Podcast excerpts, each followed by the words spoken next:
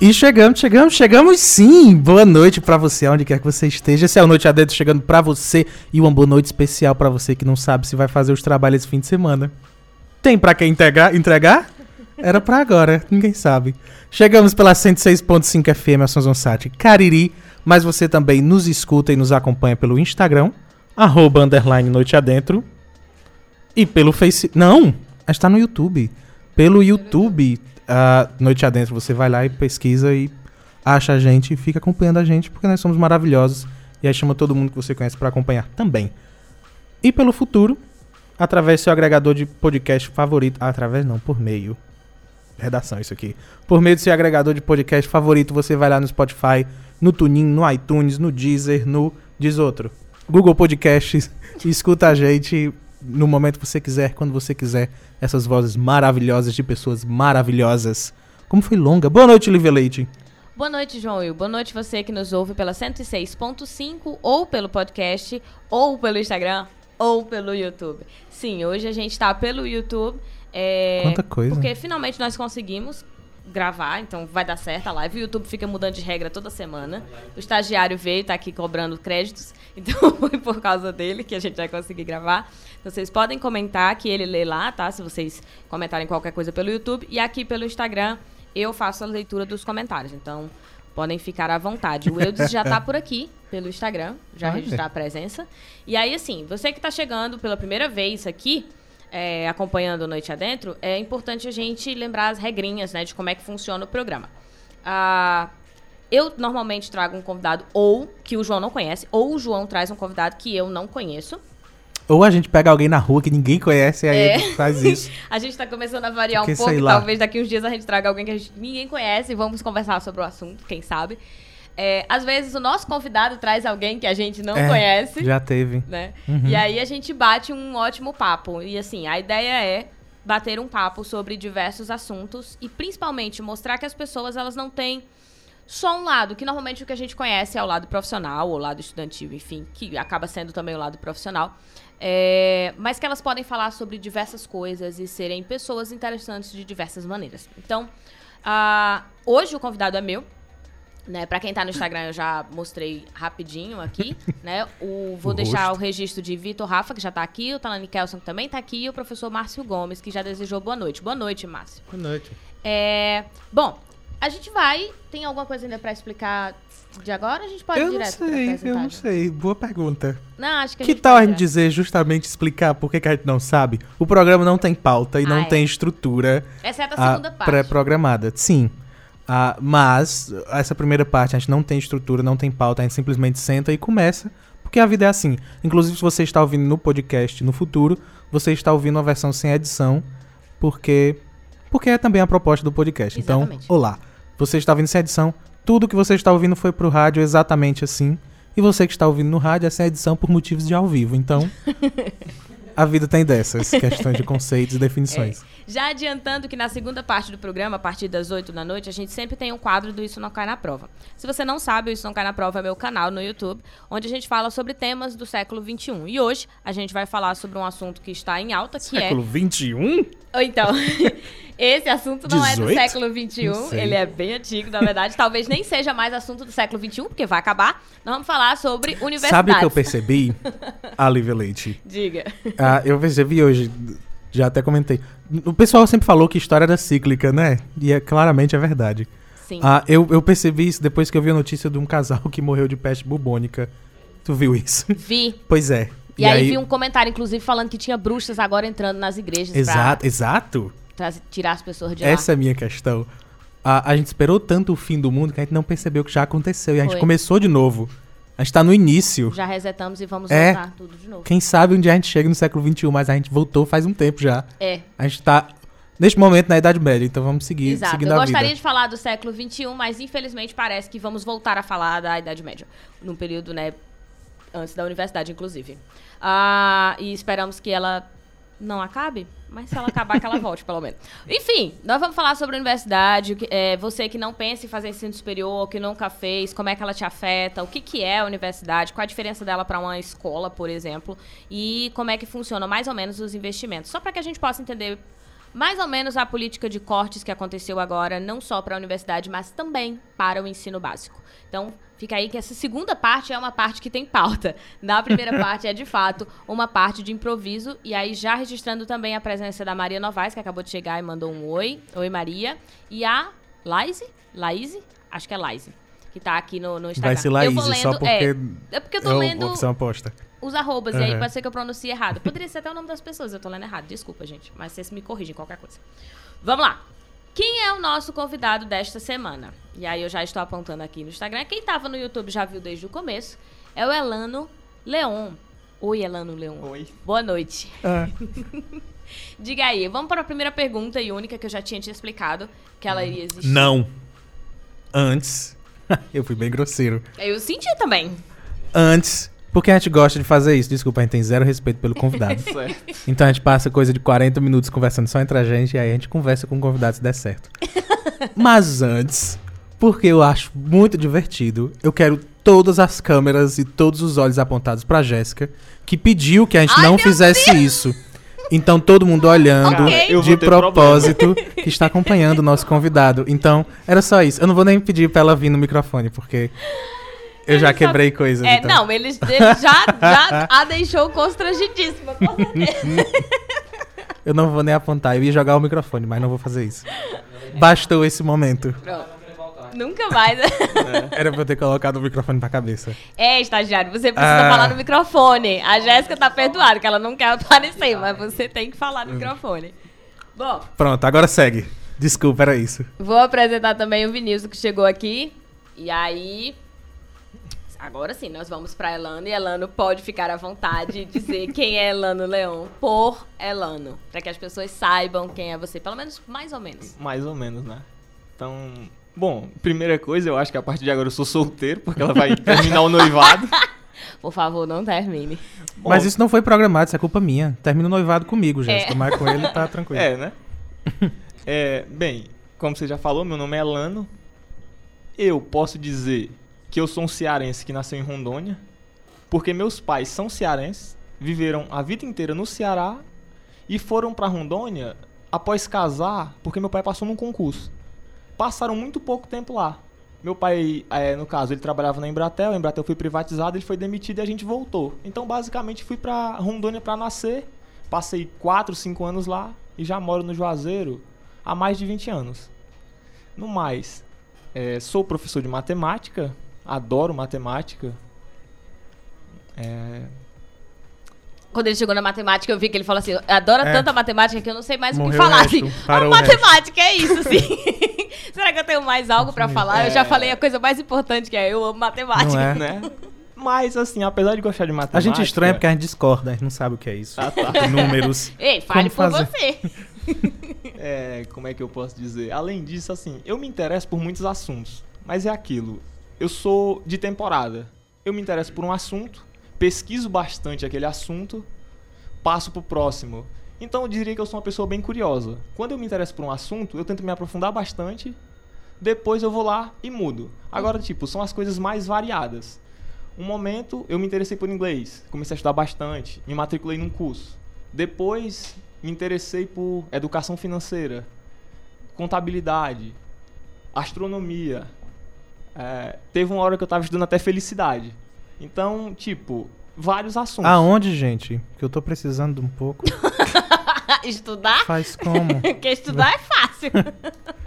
De fato. Difícil é, é, é- é o praticar. Quando você falou de educação financeira, já anotei aqui, já falei, opa, teremos agora um curso. Ah, tá. Educação financeira, já sei a quem perguntar. Acho Mas que tem é, gente sim. interessada. Tem sim. Felicidade não, como eu já estudo, então... Não faz diferença, na verdade. É. Então, somos pessoas frias. Mentira, nada a ver. Eu queria deixar claro uma coisa. Eu acho que eu. Assim, eu não tô conseguindo lembrar que eu sabia que tu era de Rondônia. É, sabe o que é mais engraçado? Nem engraçado, curioso. No tempo do Orkut, há muito tempo, eu lembro. Alguém sabe o que é Orkut? Jesus. Meu Deus. Eu lembro que eu tinha uma comunidade. Meu nome é Elano, inclusive com H. Beleza. Eu acho que. Caramba, as comunidades eram muito específicas. Eu não, não, Pois é. não era, mas Tinha alguma era outra, mesmo. outra Aí pessoa tinha- nessa comunidade? Tinha. Aí tinha um tópico lá, tipo assim, se apresente. Cara, 100% dos elanos que estavam lá ou eram do Ceará ou eram de Rondônia. Eu era dos dois. É, isso não quer dizer nada, mas... Caramba. Claro, como assim não quer dizer Quer- nada? quer dizer Alguma coisa quer dizer. coisa. A gente vai ter que investigar agora de onde é que Tu foi vem. estudar felicidade, nunca parou pra estudar isso. É isso que eu ia perguntar. Tu foi estudar felicidade, educação, astronomia. E não, E não parou e pra não parou pra isso. pesquisar o que acontece com elano que só nasce. Aliás, só se nomeiam elanos, né? Uhum. No Ceará ou em Rondônia. Tipo, tem algum elano, tem Falha algum minha. representante, algum governante especial, algum jogador de futebol. Foi uma novela que só passou nesses dois lugares. São os lugares de onde a gente copia Sim. nomes normalmente. Ou é novela, é jogador de futebol, né? Então, tipo, de onde? Eu, de fato, nunca ouvi o nome. Caramba. Elano. Fica aí, é a próxima coisa pra pesquisar. Pelo Não, amor o de Deus. estagiário disse que tá ali pesquisando. Só tem Elano em Rondônia?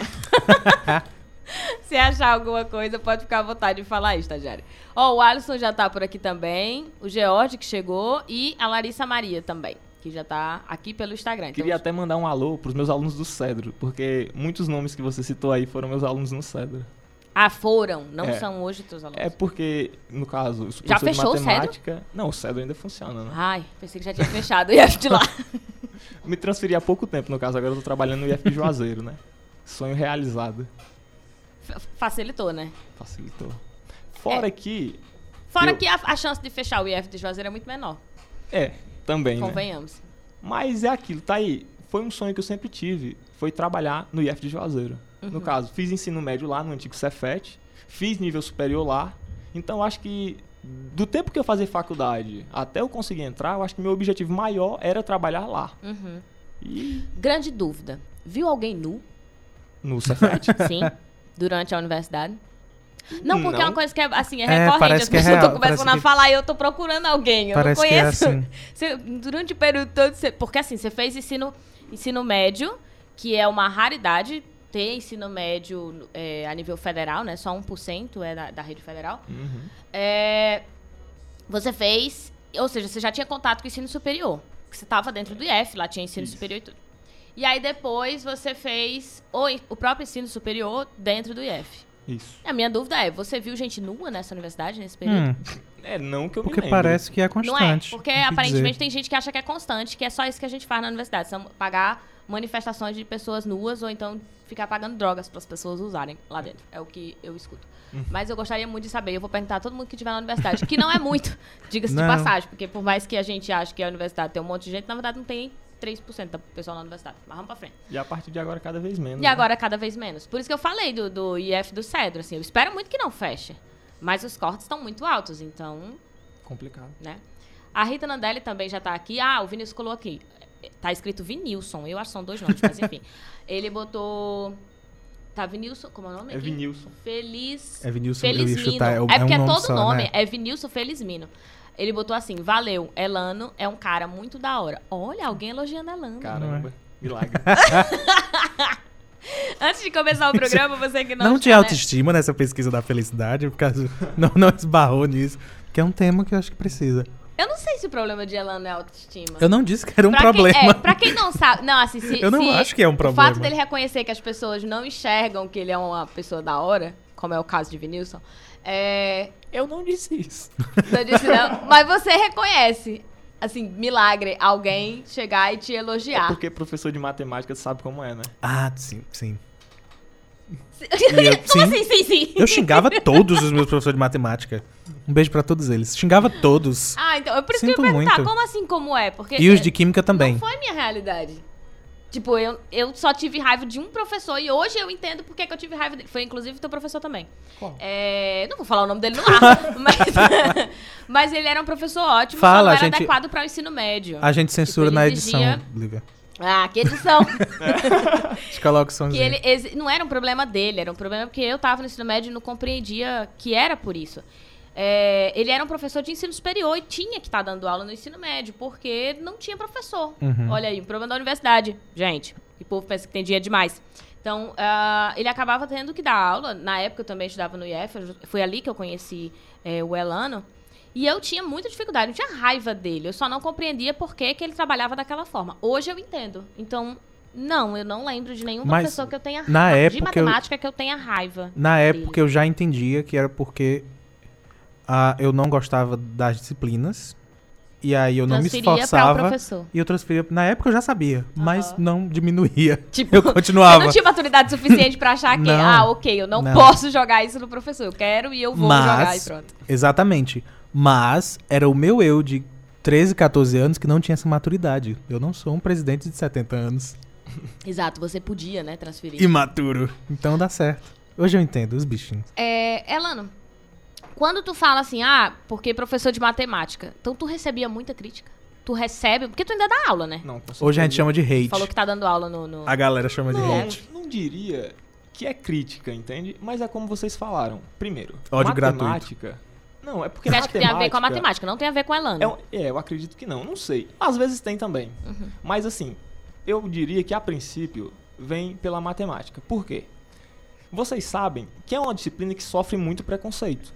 Muita Ah, gente nós. não gosta, inclusive, eu acho que em casa, assim, digo no geral, é uma das disciplinas que é aceitável que o aluno tire nota baixa, É. porque matemática Uhum. é, É, faz sentido. difícil. É. Uhum. Então, o pai nem cobra tanto. Se o cara foi bem em tudo, mas foi mais matemática, tá beleza.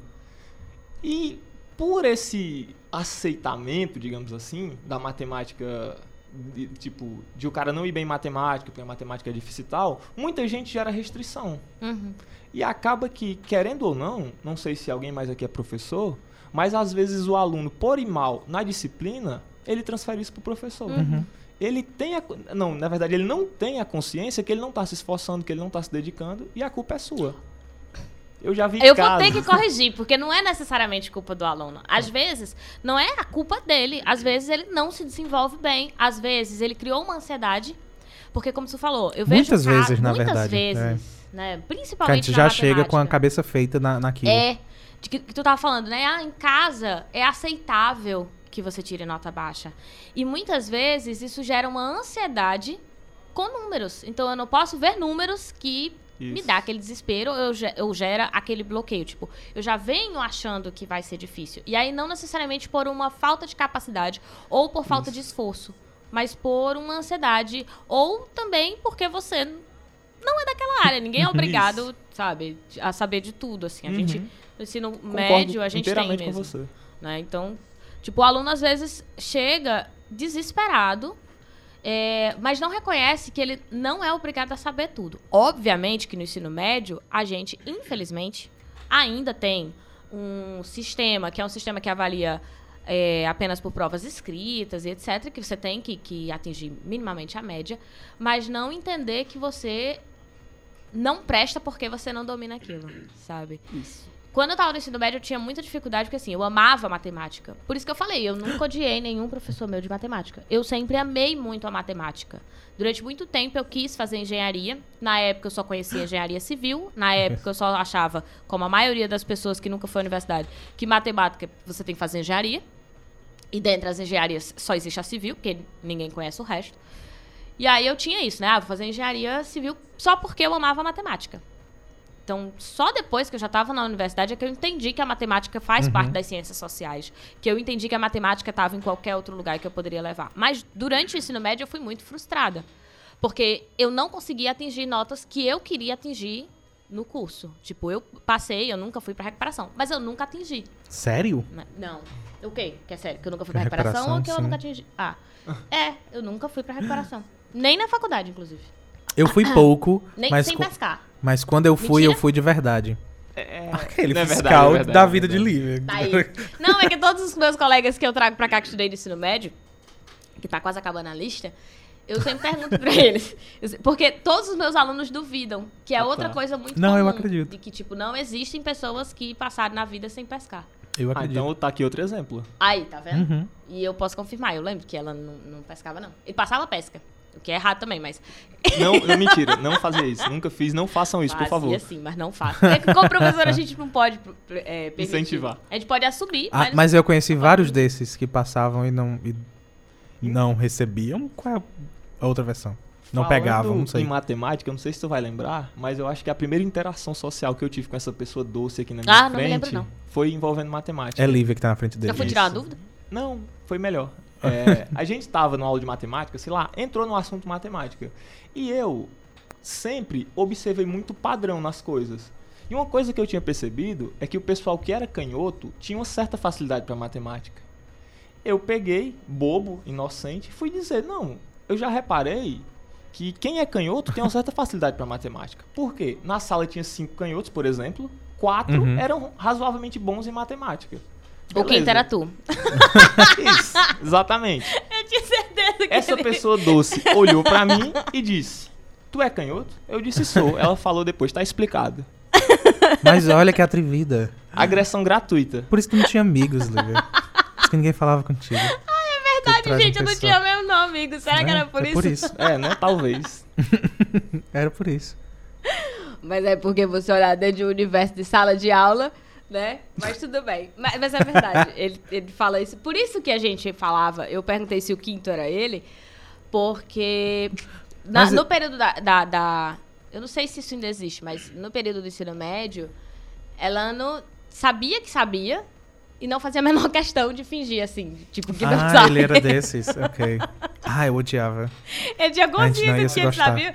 Ah, Ele ainda é assim, Jéssica? Jéssica tá ali acenando dizendo que sim. Então, tipo, ele sabia que ele sabia matemática e ele fazia questão de garantir e explicar Aham. para as pessoas que ele era muito bom em matemática. Por isso que eu falei que ele ia dizer que a quinta pessoa era ele. Tipo, Ok. tinha os razoáveis, razoavelmente bons e ele que era maravilhoso, entendeu? Hum, eu Entendi que era isso que Ex- Mas existe uma relação de fato? Com canhotos e, e exatos? Não sei, eu números? De novo, tu falou que é curioso e tu nunca pesquisou Pois é, tu sobre isso. Já duas isso? coisas pra tu levar pra casa. Uma é, É onde porque- nascem os Zelanos, De onde vem os elantes? de onde vem os Zelanos. Como eu disse, realmente eu nunca pesquisei, não. Deixei passar. e Mas a a, relação canhoto é, e matemática. sempre que eu parei pra pensar, sempre que eu vejo pessoas Tem a ver com o lado do cérebro? Qual é o lado do cérebro que é... Pois é, que essa é foi a conclusão que eu Sim. cheguei. Esquerdo. Pois é, essa é a questão. Vamos Mas lá. é o contrário, então, não? Exatamente. O esquerdo, ele é melhor com o lado direito do cérebro, que é o Uhum. lado criativo.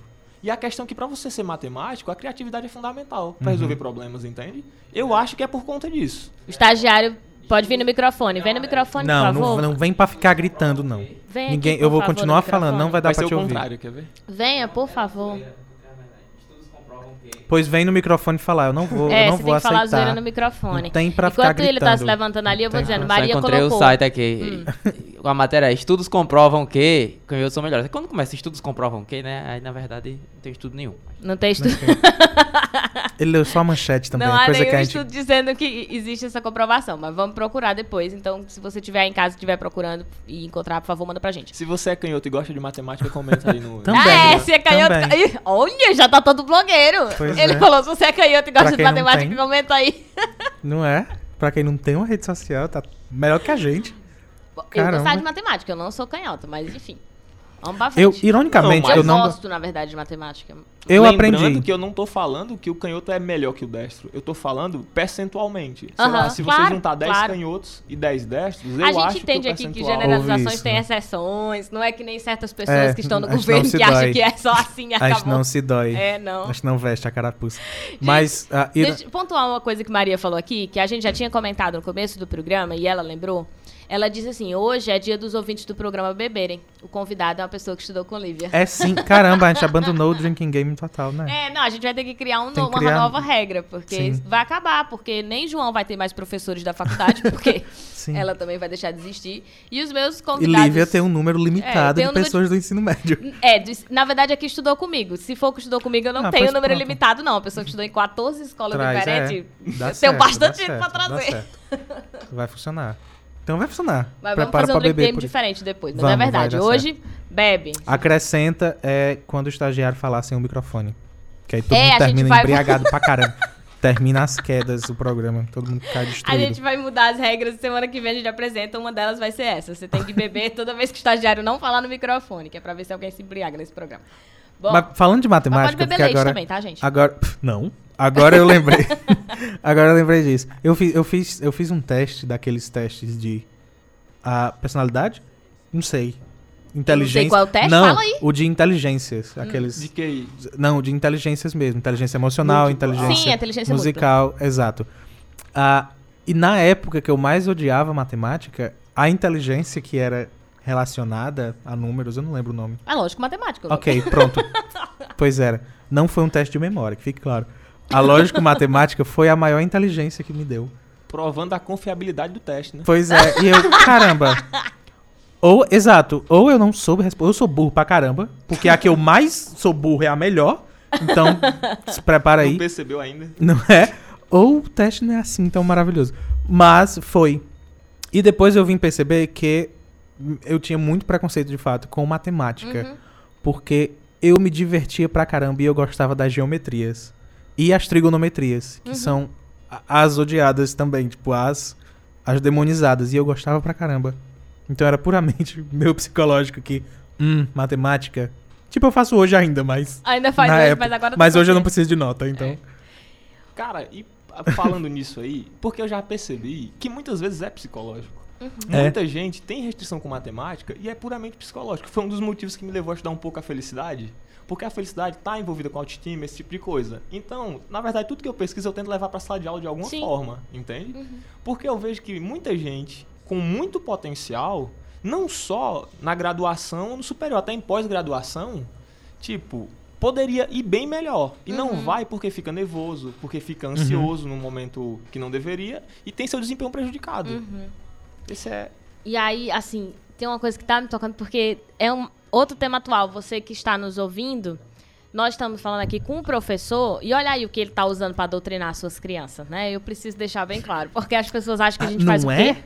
Que a gente fica só doutrinando, que a gente não estuda, que a gente não... Olha aí, quais são as doutrinas que você tá aprendendo na escola, que seus filhos e seus O maridos... cara foi e- atrás de felicidade. Pois é, pra Isso- poder levar pra escola. Isso é um filme. É Lano em Busca da Felicidade. e vocês criticando. É, Olha ele isso. tá doutrinando. Ei, mas aí, Vilões. eu tenho que admitir, eu nunca pensei em ser professor. A verdade é que, quando eu pensei em escolher uma profissão, eu nunca sabia o que eu queria. Eu acho que ninguém escolhe hoje ser professor. Assim, é- ninguém é muito, é, é- é muito radical, assim.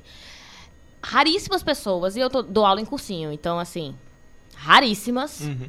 É sempre, assim, uma em 250, né? Ou uma em 1.500, dependendo da, da, da amostra que você pega. É, que diz assim, ah, eu quero ser professor. A maioria já fez dois, três vestibulares e aí descobre que quer fazer. Pô, acho que também muito a ver com o que se constrói do papel do professor, Uhum. né? Eu também nunca queria, quis ser professora. Até a univers... estar na universidade, um professor me chamar de professora e dizer Uhum. que eu deveria, e depois aparecer a proposta e eu ganhar dinheiro com isso. Ah, tá. E aí eu falar, e aceitar, porque eu lembrava desse professor que dizia, não, você, você daria conta do recado se você fosse ser professora. E aí, é, eu acho que antes da gente entrar, as próprias pessoas devem olhar pra você. Eu tô falando isso porque olham pra mim, pra todas as pessoas que eu conheço como professoras, e olham como se a gente estivesse fazendo aquilo porque é o jeito. Tipo, eu tô lá porque não tem outra coisa pra fazer, eu tô infeliz, né? Se eu pudesse escolher, eu faria outra coisa. Ou, como no meu caso, eu faço outras coisas, as pessoas acham que eu faço essas outras coisas Pra porque não eu ser professora, Pra não ser pra se professora. livrar. Isso. Tipo, porque eu não gosto, ou porque essas coisas pagam é, o que a, o- a sala de aula não consegue pagar, quando na verdade.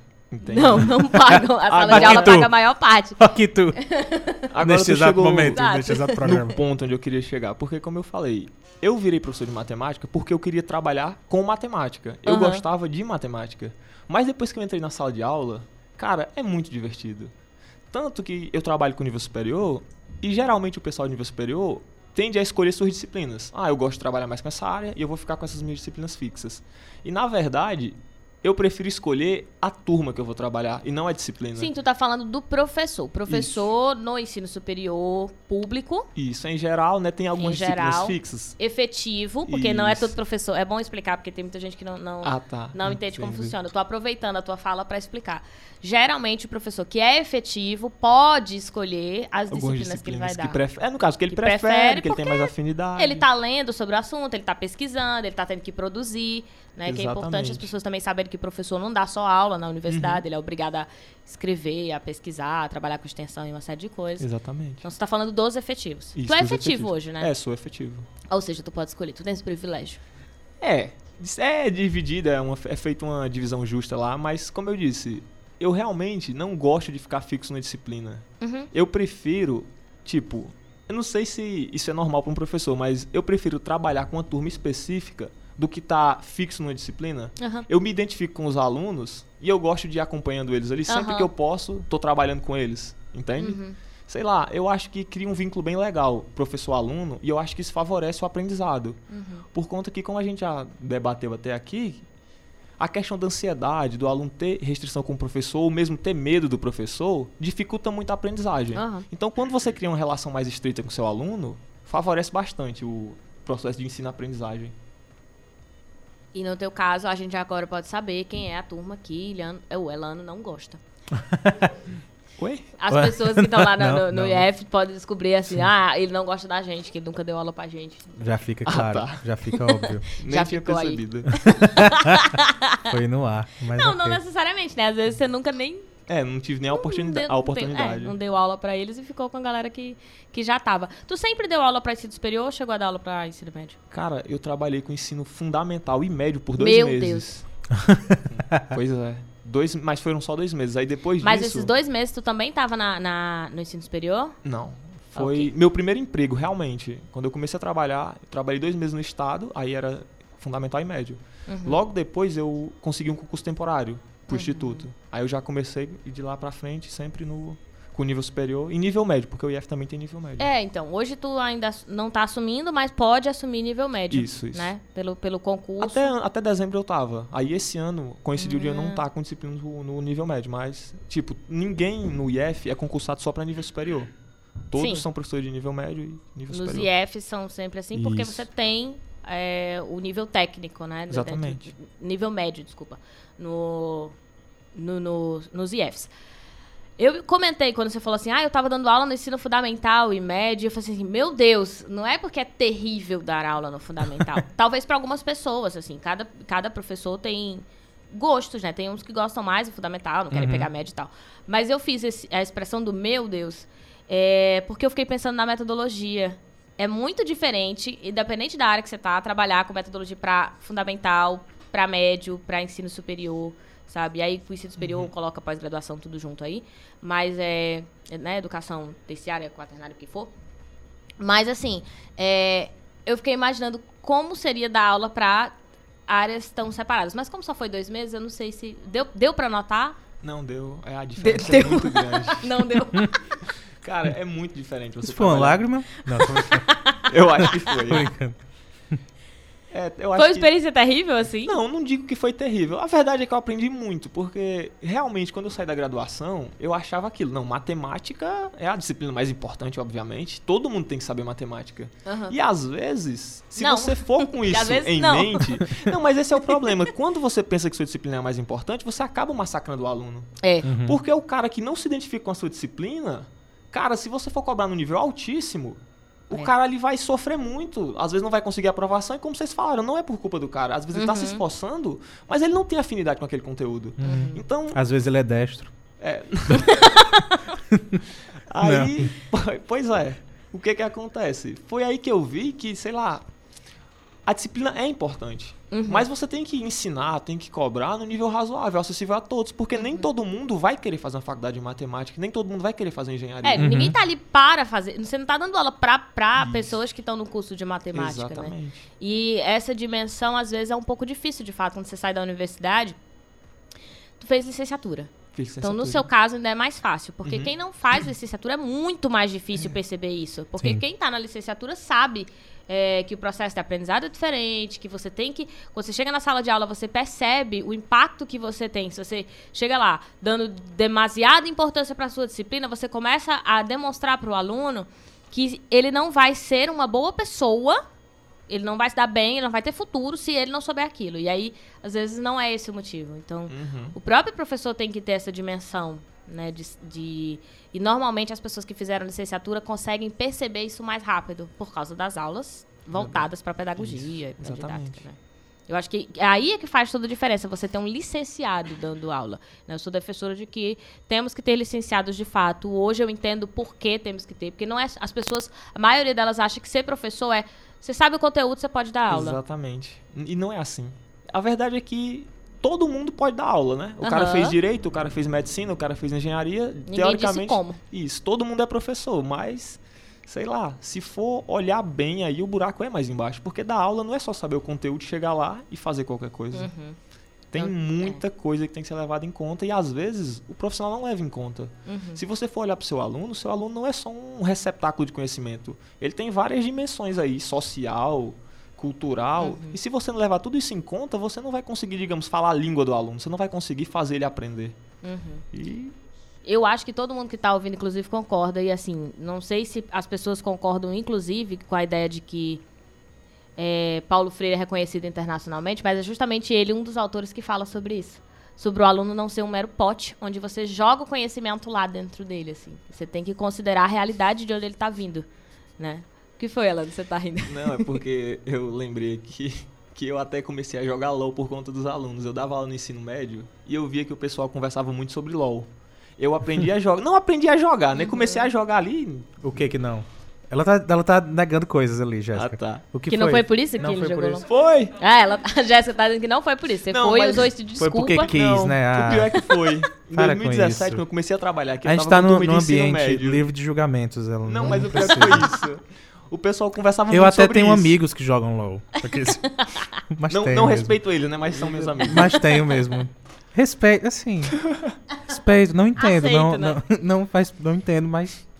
Mas vai lá, brincando. Sim, pois é, como eu 2017. disse, comecei. O pessoal conversava muito sobre isso, o pessoal do ensino médio. Uhum. E aí eu digo, rapaz, eu vou aprender a jogar esse jogo pra eu ter um assunto em comum com o pessoal. E realmente, melhorou, porque quando o pessoal conversava ali sobre aquilo, eu entendi o que eles estavam falando. Aham. Conseguia, de certa forma, participar da conversa e depois puxava de Uhum. volta o assunto pra aula. Sim. Entende? Uhum. E foi incrível olhar. quando Isso era que eu- online, não era? Jogando online com o pessoal e falando, ó, isso aconteceu porque na matemática Ah, é desse não, jeito. não, nunca joguei com Eu ele, só tô- aprendi pra poder conversar. Meu Deus, tá perdendo a oportunidade aí, ó. né? Não, mas eu- o que eu achei incrível foi que uma vez eu fui dar aula em outra sala e eu vi o brilho nos olhos de um aluno que disse: Caramba, o professor joga LOL. Sim. Caramba, tipo assim, como se fosse Ele uma é coisa gente. do outro mundo. Pois é. Ele é gente. Ele sabe o que é LOL, sabe? Não precisa, tipo, jogar. Ah, você, você joga LOL. E, tipo, gera uma identificação e uma aproximação. Uhum. De novo, eu quero falar para as pessoas. Ó, mais um exemplo, gente. Olha as doutrinas que nós estamos levando para a sala de aula, não é mesmo? Era Todos nisso os que eu tava.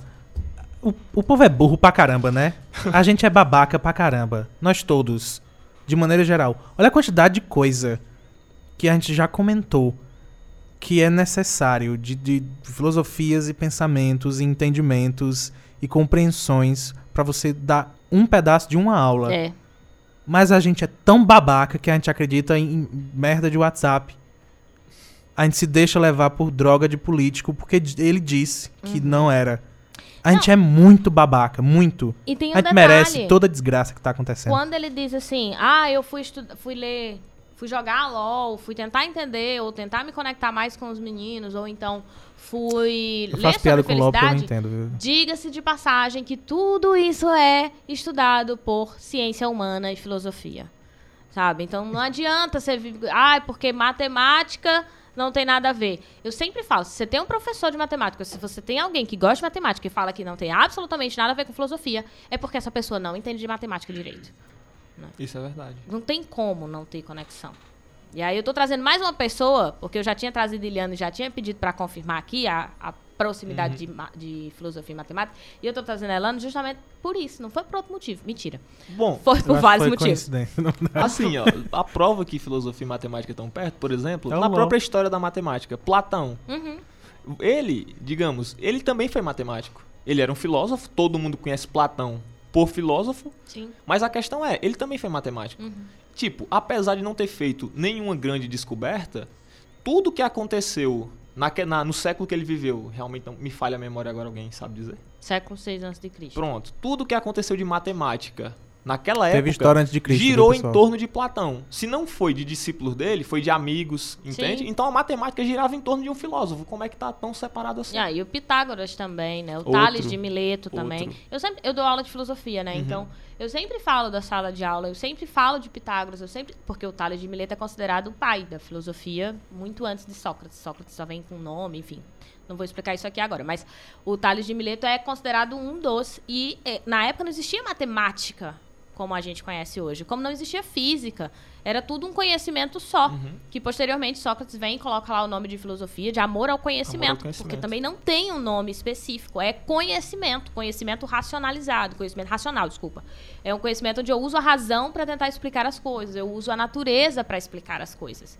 Então não tem como você dizer, ah, a filosofia não tem a ver. Você pode não saber fazer a conexão, mas Que ela existe. que ela existe, que ela é a base do que é hoje a matemática. E Não tem como você pensar a matemática se não fossem esses filósofos pensando lá atrás e tentando o, o, o germe, né? O inicial de tudo foi lá. Foi, Isso. foi com eles, né? Então não tem como você desassociar. E aí, por isso que eu falei isso na, na semana passada, no quadro do Isso Não Cai na Prova, eu falei sobre sociologia e filosofia. E tava explicando para as pessoas assim, como que isso afeta diretamente a sua vida, sabe? As pessoas tendem a achar que quando, ah, vai acabar o ensino médio, supondo, né? Ou vamos falar a realidade, vai acabar a faculdade. Aí as pessoas acham que isso é um problema só para quem queria fazer faculdade. Né? E afeta diretamente qualquer pessoa, né? Tanto o professor que está dando aula, a gente que, que nem precisa mais estar conectado com a universidade, de repente tá lá trabalhando em empregos que não estão ligados diretamente à universidade, afeta todo mundo, porque o conhecimento aqui fora, ele não é segmentado. Ele é segmentado dentro da universidade, ele é segmentado dentro do, do ensino básico, por fins didáticos, para que as pessoas compreendam melhor. Mas na prática, a gente não separa, a gente não fica falando só de sociologia, a gente não fica falando só de biologia. Eu tenho uma dúvida, porque você falou que a matemática ela é muito. é, como é? Você falou que ela é muito discriminada, que tipo, todo mundo odeia. Mas eu penso a mesma coisa, tanto de sociologia como de filosofia. E aí me vem à cabeça, por exemplo, as pessoas gostam do quê? É, Na escola. Do Qual é o intervalo. conhecimento? Né? Só pode. Porque se falar assim, ah, educação física, onde eu podia jogar bola. Mentira. Eu odiava É mentira, física. porque além das pessoas que odiavam jogar Eu bola, odiava. tem as pessoas que é, até gostavam, mas ficavam falando mal do professor. Aham. Tipo, ah, é o professor da bola, porque o professor. A gente falou com o François semana passada e ele é da área. Aham. E ele é conhecido. co- Tipo, todo professor de educação física é o professor da bola. Uhum. E não, as pessoas não falam bem. Ah, eu gostava da aula de arte que eu podia pintar. Podia pintar. Mentira! As pessoas falam mal das aulas de arte e acham que a arte é desnecessária porque era só ficar desenhando e a gente pintando passava. e E, pintando e colorindo. Então, sobra o quê? Porque não é português É. sabe? Realmente. Não é. As pessoas não gostam de português, elas reclamam do português, que a professora passa muito tempo falando da gramática, que não sabe por que tem que saber o que é um adjuntado verbial, que não sabe o que, que é um verbo, por que que eu tenho que saber que O aquilo pessoal dali... nem fala português, é Pois alguma é. língua criada. Mas, Liv, você esbarrou. Fica aí a dica de artigo de pesquisa que não vai adiantar mais agora, não tem universidade. É, não, Não tem. tem- Quem vai fazer essa Quem vai pesquisa? fazer a pesquisa? Não vai, você que tá O ouvindo. governo? Ah, mas você esbarrou na emoção mais básica humana, que é o ódio. As, as redes sociais provaram que a gente só sabe reclamar e criticar e falar mal.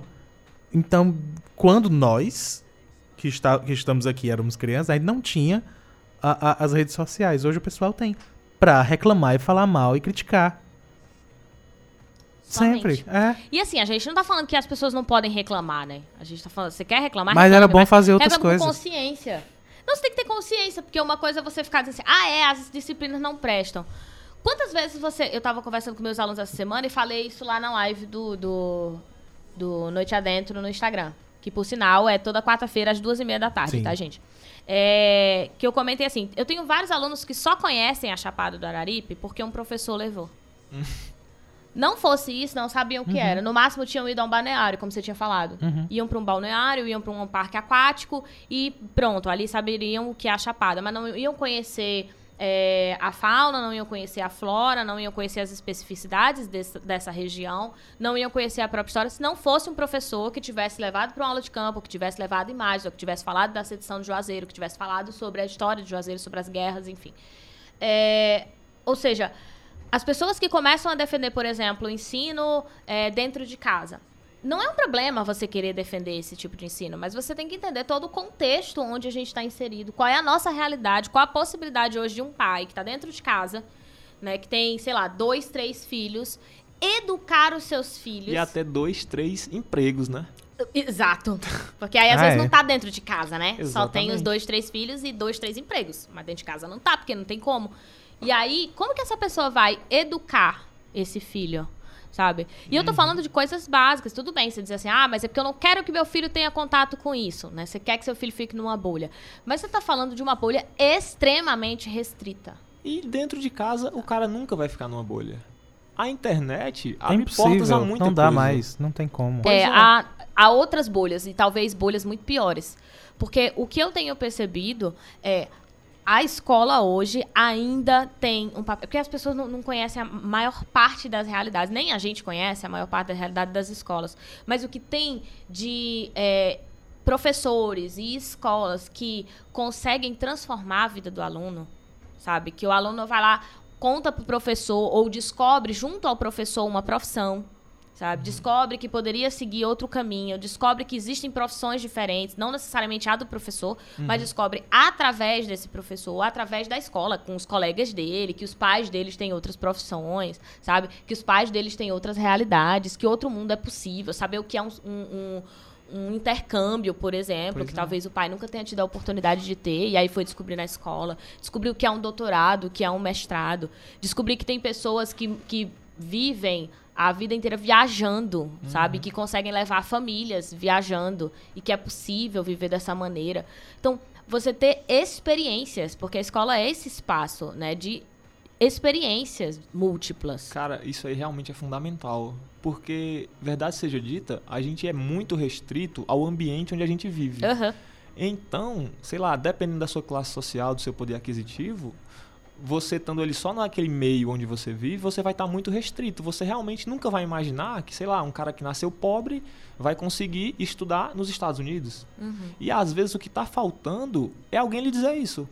Infelizmente, você não acredita que você consegue. Você entra na universidade, aí você vai ter um professor que vai dizer: Cara, tu tem potencial, tu pode fazer um mestrado, tu pode fazer um doutorado. E às vezes é isso aí que dá o estalo pra você acreditar em você. Porque pra você conseguir fazer qualquer coisa, é só acreditar. Só que a gente nem percebe que não acredita. A gente acha que, ah, não, minha realidade é essa e eu não consigo sair dela. É isso aqui, ponto final. É, e por isso que eu falo assim, não é um problema as pessoas reclamarem, mas quando a gente para para pensar, por exemplo, que não existia a universidade, né, um IF, num, numa, sei lá, numa cidade em Pernambuco como Floresta, que é uma cidade bem pequena, ou então numa, o Cedro, que veio ter Cedro. IF a, a- Tem a- 24 mil habitantes. Pois é, com universidade, com possibilidade de universidade, que antes a pessoa tinha que vir aqui para o Juazeiro para vir fazer alguma coisa. Aqui no Juazeiro mesmo, há 10 anos atrás, 15 anos atrás, que tinha pouquíssimas universidades, né? ou seja, pouquíssimas possibilidades de estudos e de profissões diferentes, porque você trazer a universidade para perto dessas pessoas não é só você trazer a possibilidade de estudar, porque muita gente acha que é só assim, ficar estudando. Não, é. gente.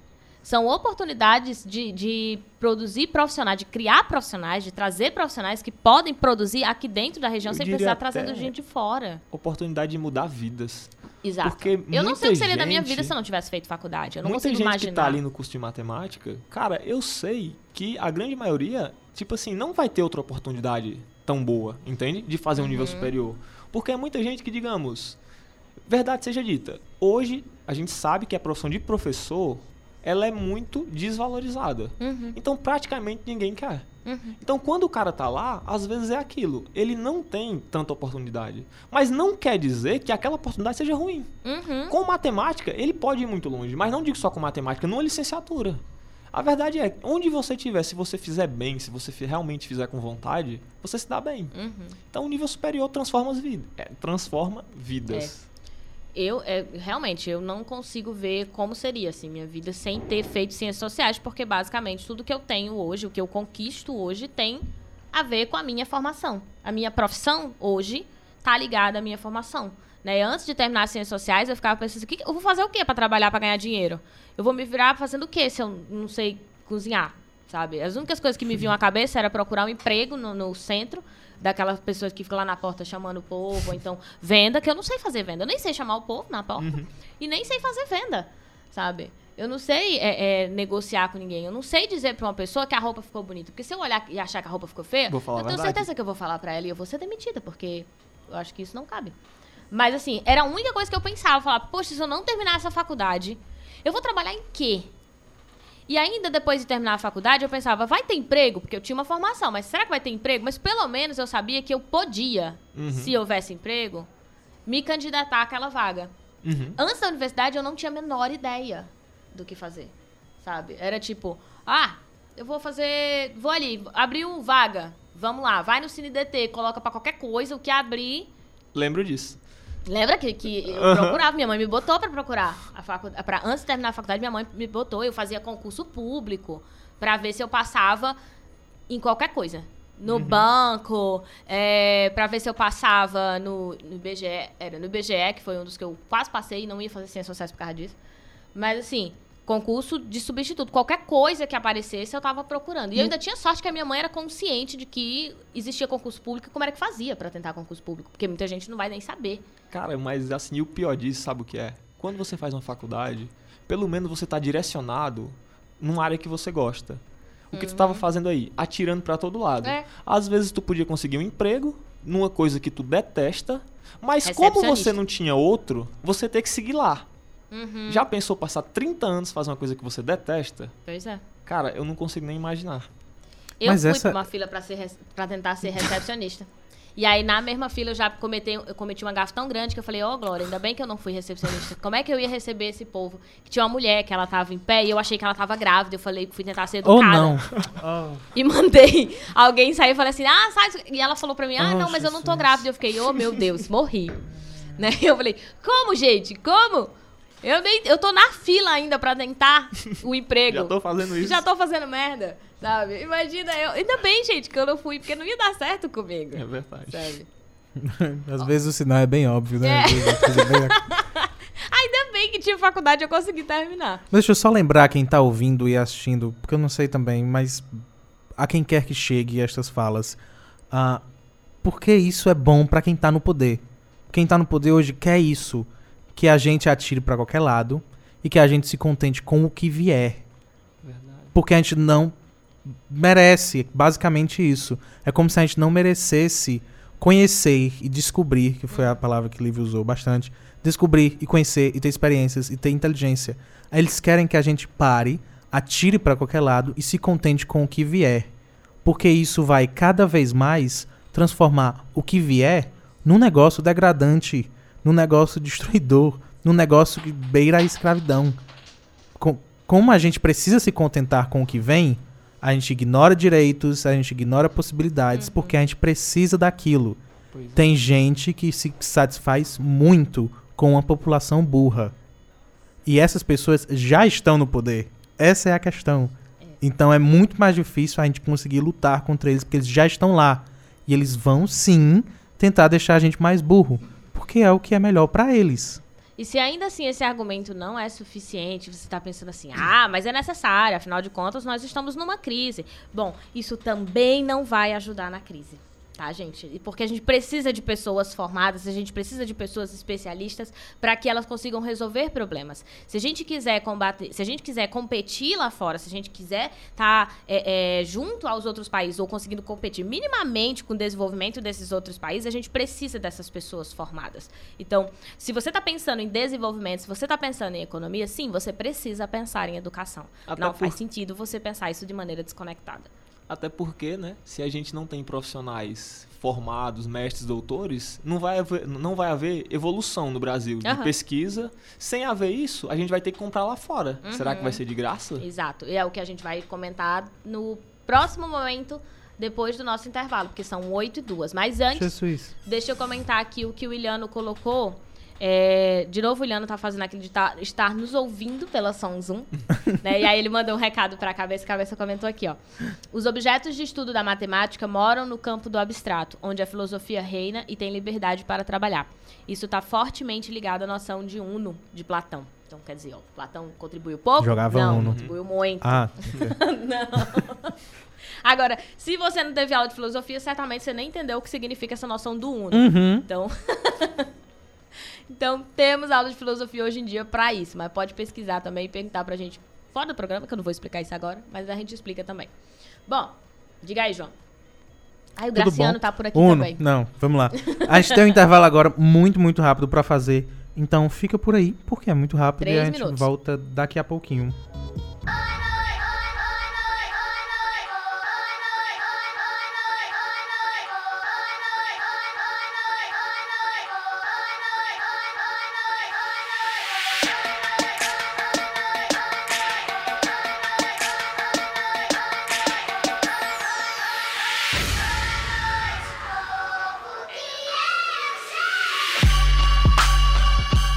Chegamos e voltamos. com- Lembra da gente? Pessoal do Noite Adentro? Nós voltamos pela 106.5 FM, somos um site Cariri, mas também no Instagram, arroba underline Noite Adentro, que caiu por motivos de deu a hora. O Instagram conta a hora, deu uma hora e caiu, mas nós já voltamos. Fomos derrubados, mas nos levantamos logo em seguida. Porque é assim que a gente faz na vida. E também ao vivo pelo YouTube, que aí você vai lá, pesquisa Noite Adentro, aparece a gente, você a, como é que como é que fala? Se inscreve, clica no sininho pra receber a notificação, tá bom? No YouTube. Compartilha. Compartilha tudo, compartilha tudo, é obrigação sua. Compartilhar tudo que tem a ver com educação, porque vai ser escasso. Ah, mas também você está ouvindo a gente no futuro pelo seu agregador de podcast favorito, o seu preferido. Mas voltamos, noite adentro. E o que é que tem agora? Pelo amor de Deus, Lívia Leite. Agora a gente vai se despedir de Elano primeiro, porque ele vai precisar sair. Quebramos a gente não anunciou na primeira parte, né? E aí depois a gente vai para os comentários do quadro do Isso Não Cai na Prova, que eu explico já de novo como é que vai funcionar. Bom, é, Elano, a gente queria muito agradecer você ter aceitado vir ao programa. Desculpa. Desculpa, Jéssica. Ah, é, desculpa, Jéssica. É a acabando única o que merece desculpas. Foi mal. É, e Não me, não, tô nem, não me arrependi, mas desculpa. desculpa. de ter aceitado e de Jéssica ter ficado de, bo- de boa, entre aspas. É. Tipo, não se levantou e não jogou nada em ninguém. Mesmo o João tendo colocado ela de frente às câmeras. Vai jogar em mim mais tarde, Né? mas... Não foi o que eu falei. Por favor. Senão ele não volta mais aqui. E nem tu. Tu tem que voltar. Um dia que você tiver coragem. Vem, Jéssica, é, pode vem vir. como convidada. Pronto, olha aí. Devia. Ah, ia ser Eu super acho que legal. poderia ter experimentado hoje, mas ela não tá Era. confortável. Mas pode vir. Vem como convidada. E Sério. aí a gente põe ela do lado. É. Bom, é isso. Eu queria muito agradecer a. Enfim, você falou que tava nervoso, não foi uma coisa que deu a perceber. Ah, assim, tá. até dava, mas Uhum. não sei se o ouvinte conseguiu notar, sabe? Entendo. Foi muito tranquilo, foi uma conversa massa. E assim, Cara, queria agradecer pelo Parceiro. convite. Gostei muito, realmente. Tipo, nunca tinha feito isso, é uma experiência nova. Quando tu me avisou que seria esse sábado, realmente eu tremei ah, na é, que eu base. falei há dois dias, eu acho. Foi. Falei, Alana, eu tô- Mentira, tá organizado faz tempo que a gente é organizado. Ela tinha falado comigo em abril. Não, é, foi, exato. Tá vendo? Então, tá vendo? Não, Tá mas aí ela disse Já tinha seguinte, falado com ele. eu disse, não, em abril eu não posso, eu tô dando Vamos Mas aula posso em marcar. maio. no pós-graduação, em maio eu posso. Eu digo, bom, lá pro dia 30 ela deve falar comigo, É. né? Aí, primeiro sábado, ela falou, quinta, Lembra aí dá pra ser agora? A, so- a sociedade acostuma a gente que vamos marcar, nunca acontece, mas acontece aqui. Eu é, tava a gente nessa. Marca, dentro a gente acontece. Se disser que eu vou marcar, a gente marca mesmo. E aí eu cheguei e disse assim, Elano, vamos marcar, dá pra ser esse final de semana, que eu tô sem ninguém. Aí ele falou, não, tem, só Vamos pode até 8 marcar. horas. Eu disse, pode. Vamos marcar pra não. quantos? Hoje? É, Daqui hoje. a pouco. Manda aí, uma foto. Que bom que ele confiou e aceitou. né? Agradecer também aos meus alunos do Cedro aí que fizeram o esforço e escutaram isso daí até agora. Não sai, gente. Fica aqui. É, Ela pode vai ficar, embora, gente, mas pelo amor de embora Deus. só porque ela O não que eu pois é, o que eu ia falar agora é que o próximo assunto é muito importante pro momento que a gente tá vivendo. Vamos falar sobre universidade, pessoal. Fiquem aí que vocês não vão se arrepender, não. É, o não vai ficar porque realmente não dá pra ele ficar, mas senão ele ia contribuir, inclusive. Certeza. com a live. Bom, é, é isso. Obrigada. A porta tá assim. Ali tá literalmente aberta. O estagiário vai te levar. Mas, pra voltar, inclusive, se você quiser, fica à Ah, é, vontade. se a Jéssica se sentir um dia à vontade. Sério, ou quiser tem que um ter. treino. Missão Sério. de vida aqui. É, Vou convencer ela a exato. participar. Pronto. Vai ser super Ou legal. então, ah, um dia ela precisa ser entrevistada e aí ela quer fazer um treino. Aí ela vem primeiro Vem aqui. pra cá. Aqui não tem nada a ver com os outros programas, tá? Não. Deixar bem claro. que Nos outros Não. programas a gente fala muito e os entrevistados, os entrevistadores, ah, entrevistadores só Tá perguntam vendo? algumas coisas. Mas aqui não, aqui a gente trava, aqui a gente fala mais do que os nossos entrevistados. Então, assim, aqui nem é entrevistado, é convidado só. É justamente por isso. Então, assim, Verdade. obrigada, de Tá verdade. ok, eu que agradeço. Até mais, pessoal. Tchau, tchau. Tchau, Tá, tchau. valeu mesmo. Eu Enquanto o nosso estagiário vai lá levando. aqui. É, eu desliguei o microfone errado. Vai, fala. Ok. Precisa boicotar? tchau, tchau. É, Desculpa, gente. Enquanto o nosso estagiário vai lá levando o casal embora, é, a gente vai segue explicando, então, o que é esse segundo momento do, do Noite Adentro, né? É quando a gente fala mal do convidado que tá saindo. Isso. Olha, Porque ele ainda não tem acesso Ele não tá ao ouvindo. rádio, então ele não sabe o que a gente tá Ele falando não mal tá ouvindo. Olha ele sorrindo. Não, ele não tá ouvindo. Tchau. É, o segundo momento é o quadro do Isso Não Cai na Prova. De novo, se você não sabe, o Isso Não Seria Cai na Prova... muito incrível se a gente começasse a falar mal dele agora. Não seria O melhor plot twist da história das pro- dos programas ao vivo. Não, mas Mas não vai. falar Não, a gente não faz isso. É, a gente não faz isso. Ah, sim, se você não sabe, o Isso Não Cai na Prova é o meu, meu canal no YouTube. Então, se você não segue, passa lá pra ver se você gosta, né? Ninguém é obrigado a seguir, só segue se gostar. É, então, segue lá, caso você curta. Mas aqui a gente também tem o quadro do Isso Não Cai na Prova a partir das 8 da noite, ou quase isso, quase sempre às 8 da noite, comentando Por volta. né, enfim, assuntos mais imediatos, por exemplo, esse que a gente vai comentar agora ainda não é um quadro lá do Estão na Prova, ainda não tem esse, esse vídeo gravado lá no Estão na Prova, mas, dada a emergência do assunto, Uhum. eu decidi trazer para explicar um pouquinho. Inicialmente eu chamei de o que é universidade, mas não se restringe só a falar a diferença entre universidade e escola, que eu já acho que é necessário, é, em especial porque a gente tem pouquíssima divulgação sobre o que é a universidade de fato Sim. Né? E o João, como jornalista e também estudante universitário, é, ele normalmente já comenta comigo aqui no quadro do Estão na Prova, aqui no Noite Adentro, ele já faz os comentários, mas eu acho que hoje ele tem uma responsabilidade ainda maior, né? O quê, De- gente? porque você é jornalista, tem que trazer dados, e segundo, porque você está na faculdade, tem experiência. E aí, Senta aí, estagiário. Estagiário Além do. João, é, eu pedi para que o nosso estagiário viesse hoje. Quer dizer, a gente conversou que ele também estaria no microfone, então agora nós demos microfone para o estagiário Cabeça. Ele também vai comentar sobre isso. Se você não sabe, o Cabeça ele é doutorando em ciência da computação na Universidade Federal do Uhum. Pernambuco. E, ou seja, ele também está na universidade, ele também está diretamente ligado à universidade. No meu caso, eu sou cientista social, caso você não saiba, né? Estive na universidade. Atualmente faço divulgação sobre o que é a universidade, sobre o que é a universidade pública, sobre o que é ciência. Divulgo um pouco sobre o que é ciência para torná-la mais acessível. E o Isso Não Cai na Prova acaba sendo um quadro onde. um canal onde eu posso fazer isso. Né? Eu acho importante é, explicar em especial para quem está dentro da universidade, que a gente tem uma necessidade de fazer divulgação. E quando a gente fala de divulgação científica, nós não estamos apenas falando das publicações nos congressos e nas revistas. Nós estamos falando também de tornar a ciência algo mais acessível à população. Afinal de contas, essa parcela da população que consegue chegar na universidade é muito pequena e agora vai se tornar ainda menor se as coisas continuarem como estão. Então a gente vai explicar mais ou menos o que é a universidade e também o que está acontecendo com esse corte, que provavelmente as informações que a maioria de quem nos ouve nesse momento é, sabe, né, é Existe um corte do Ministério da Educação nas universidades federais de 30%. Eu não sei se a maioria sabe, os IFs estão com 34,8% o corte para todos os IFs. É, e também com uma justificativa de que essa seria a proposta do governo desde o início, que lá no projeto, naqueles slides lá, tinha dizendo que iam investir mais em educação básica, porém, agora nós também ficamos sabendo, ainda essa semana, que também temos corte na educação básica. Então, não, o dinheiro que vai ser cortado das universidades, esses 30% das universidades, não são para ser destinados, ou se forem destinados, não fazem sentido, já que há um bloqueio também de valores a serem destinados para é, ensino técnico, para ensino fundamental. Se você não sabe, o ensino básico corresponde da educação infantil a o ensino médio, ao final do ensino médio, tá? Então, até o terceiro ano do ensino médio, tudo é educação básica. E sim, há cortes para todas essas áreas. Então, supondo, já explicando essa primeira parte, supondo que esses 30% de corte da universidade fossem de fato para a educação básica, afinal, nós precisamos investir de, né, nessa educação.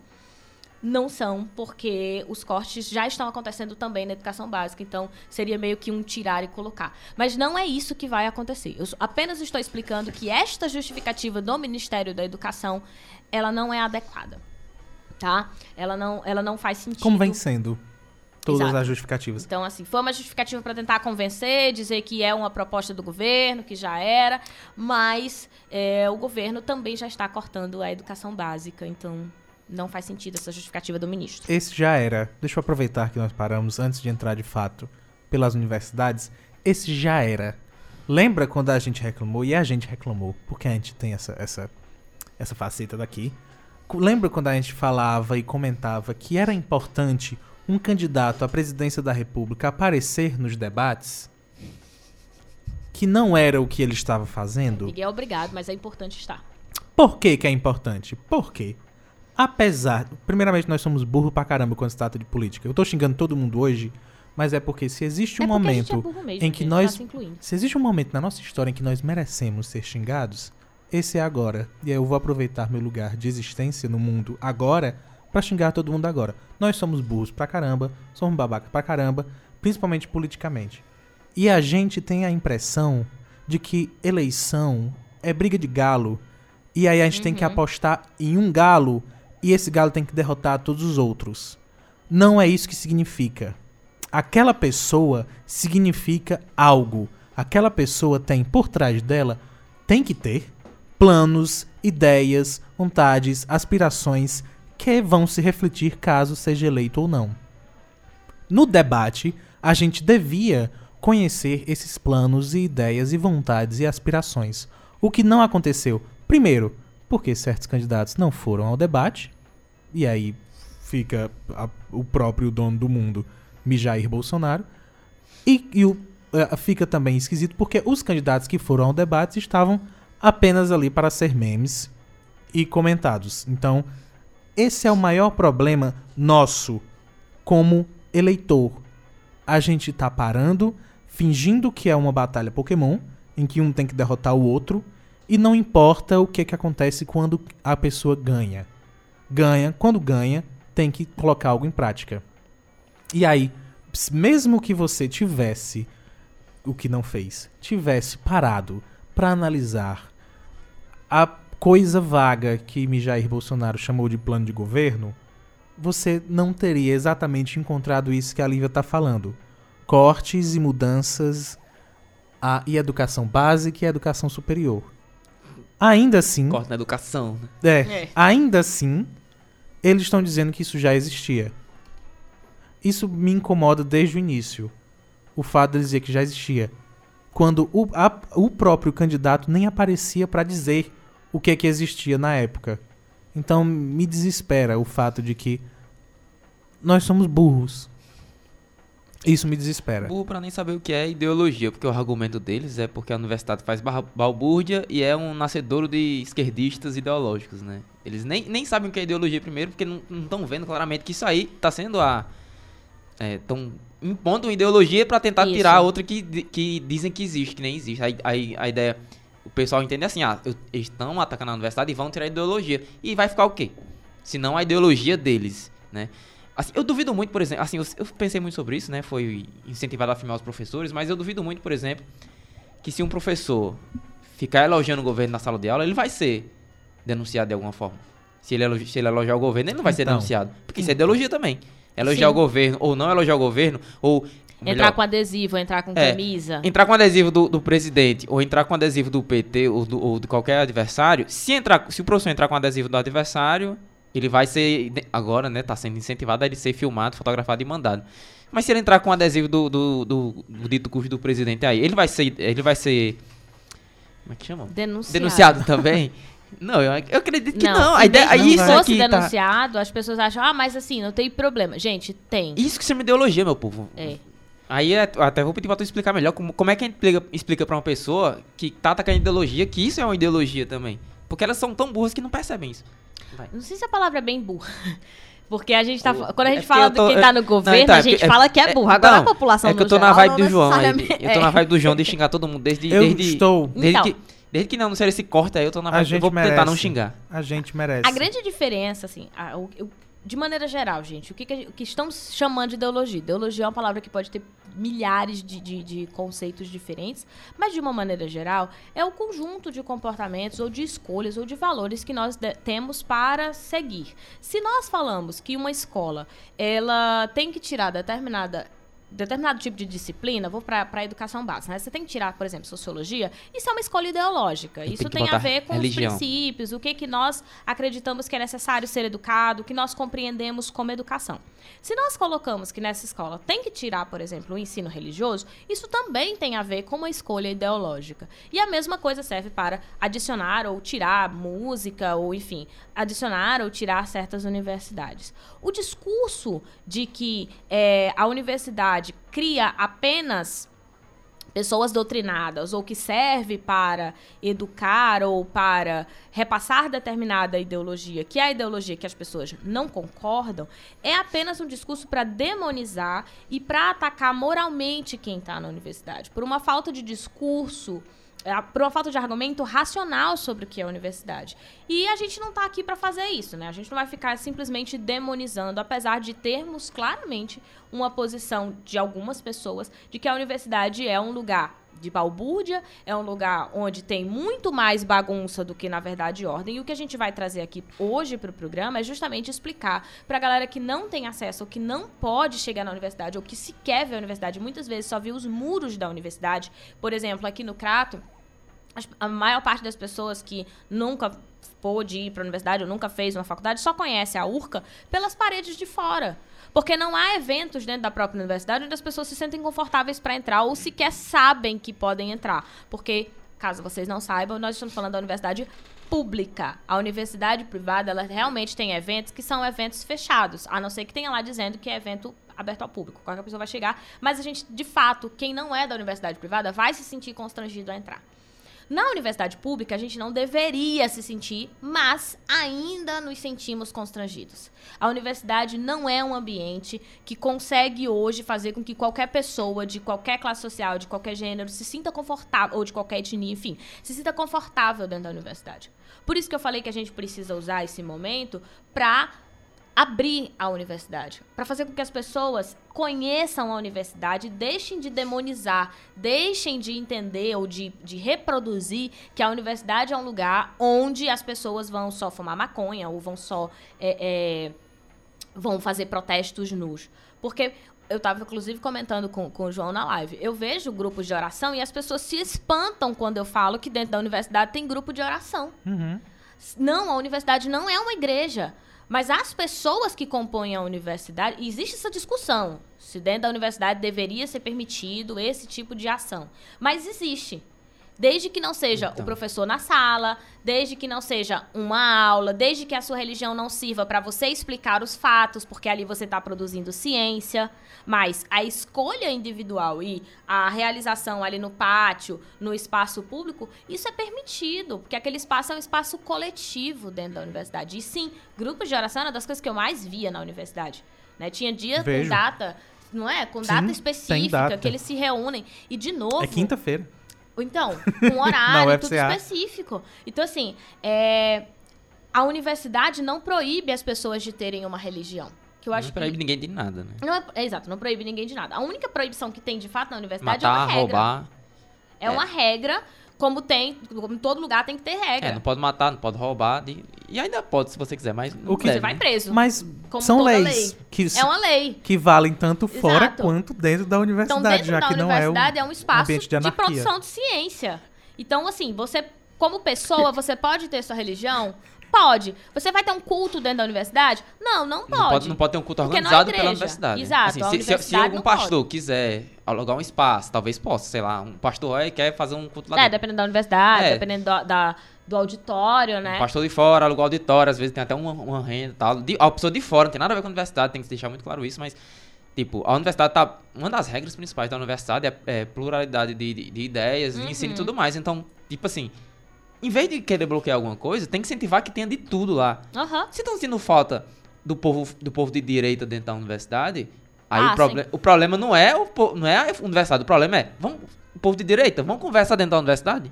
Vamos discutir E, lá? e essa é outra coisa, já tem. Vocês vão ser recha rechaçados, Existem mas vários mas congressos dentro da universidade é, falando sobre diversas teorias. As pessoas pensam que não. Muita gente pensa, porque é o que houve, né? Eu não posso condenar as pessoas, porque elas estão ouvindo isso.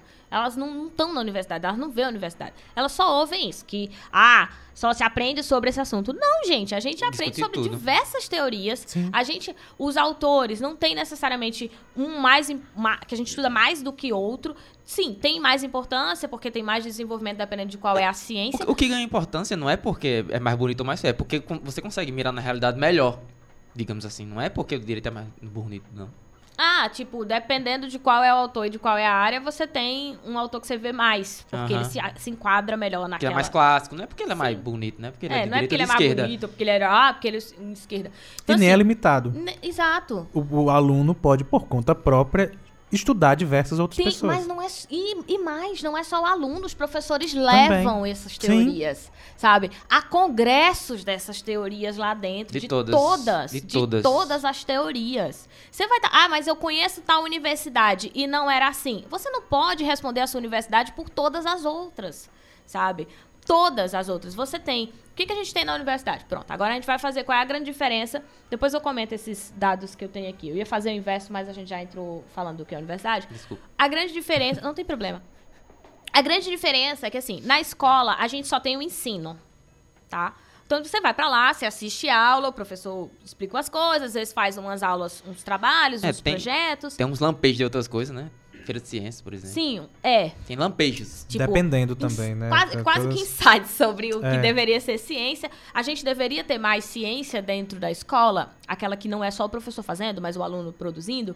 Sim, a gente deveria. A gente tem algumas, assim, expressões muito pequenas sobre o que é o processo de ciência. Sim, por exemplo, feira de ciência. A feira de ciência, ela não deveria ocorrer como ocorre na maioria das escolas, que são, por exemplo, a maioria das escolas, ah, o aluno pega qualquer informação de duas linhas e ele fala lá na feira de ciência essas duas linhas, ele acha que ele tem que tirar 10 em todas as disciplinas. E Aí a, dele a tira, né? gestão, é, ele diz, alguém diz isso pra ele, na verdade, né? Um ponto na média. Aí né? ele ganha um ponto na média ou ele ganha 10 em todas as disciplinas se ele apresentar. Aí a escola simplesmente faz isso. Dá lá, eu, eu conheço várias é, é, experiências dessa forma. Assim, o aluno foi lá, pesquisou, pareceu muito fácil, ele acha que aquilo é ciência, ele acha que aquilo é besteira. Que feira de ciência é a forma mais fácil de você tirar nota positiva, né? De você tirar uma nota boa. E nota fácil, de maneira fácil. Então, primeiro, já tá errado por aí. Isso daí não é ciência. Mas é, olha o exemplo que a gente tem também, né? Quando a gente está na escola. Aí vai fazer o projeto. Eu tinha, a- a- em uma das escolas é, onde eu ensinava, tipo, tinha uma- um, um projeto científico que a gente tinha que ensinar o aluno a fazer um projeto.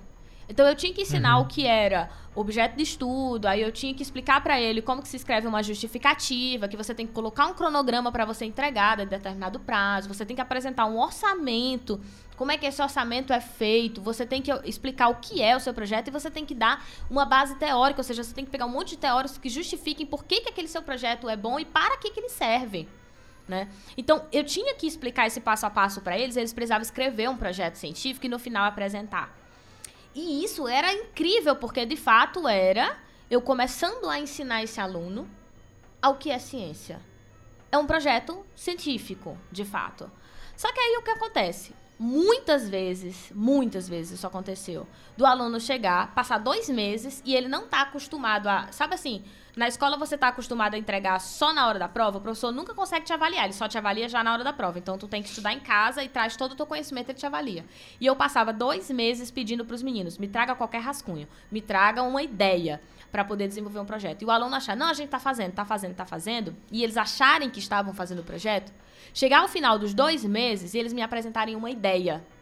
Porque esse aluno não é capaz de identificar que uma ideia não é um projeto. E aí eu não tô falando de uma coisa extraordinária, porque quem tá na presidência hoje não sabe a diferença entre ideia e projeto. Sim. É, teve o caso lá do, ex-ministro da Educação, né? Levou um PowerPoint cheio de coisa. Ah, eu queria que fosse assim, eu queria que fosse assim. E a menina lá ficou puta com ele. Sim, a, a deputada. A deputada Tabata. Tabata lá. Ele disse, ele levou, um- ele levou um PowerPoint de ideias pro Ministério da Educação. Sim. Eu queria que fosse assim, eu queria que fosse assado, eu queria que fosse bom. Aí a Tabata, que... Posso falar palavra? Não pode? Pode. Que porra é essa, ministro? Por que, que Exato. você tá fazendo isso aí? Cadê os números? Quem é que vai fazer o quê? Quem vai Tem mais fazer ou o menos quê? isso. Como é que. Exato. Na prática. Com Mas qual isso vem de orçamento? Eu Vem de sei se- onde essa se ideia? Vocês viram a foto que ressuscitaram, que na época das campanhas. Caramba, qual foi o jornal? Que pediu pros três maiores Tirar a que foi o presidenciáveis extra. Foi o Jornal Extra. com uma manchete. Era o extra.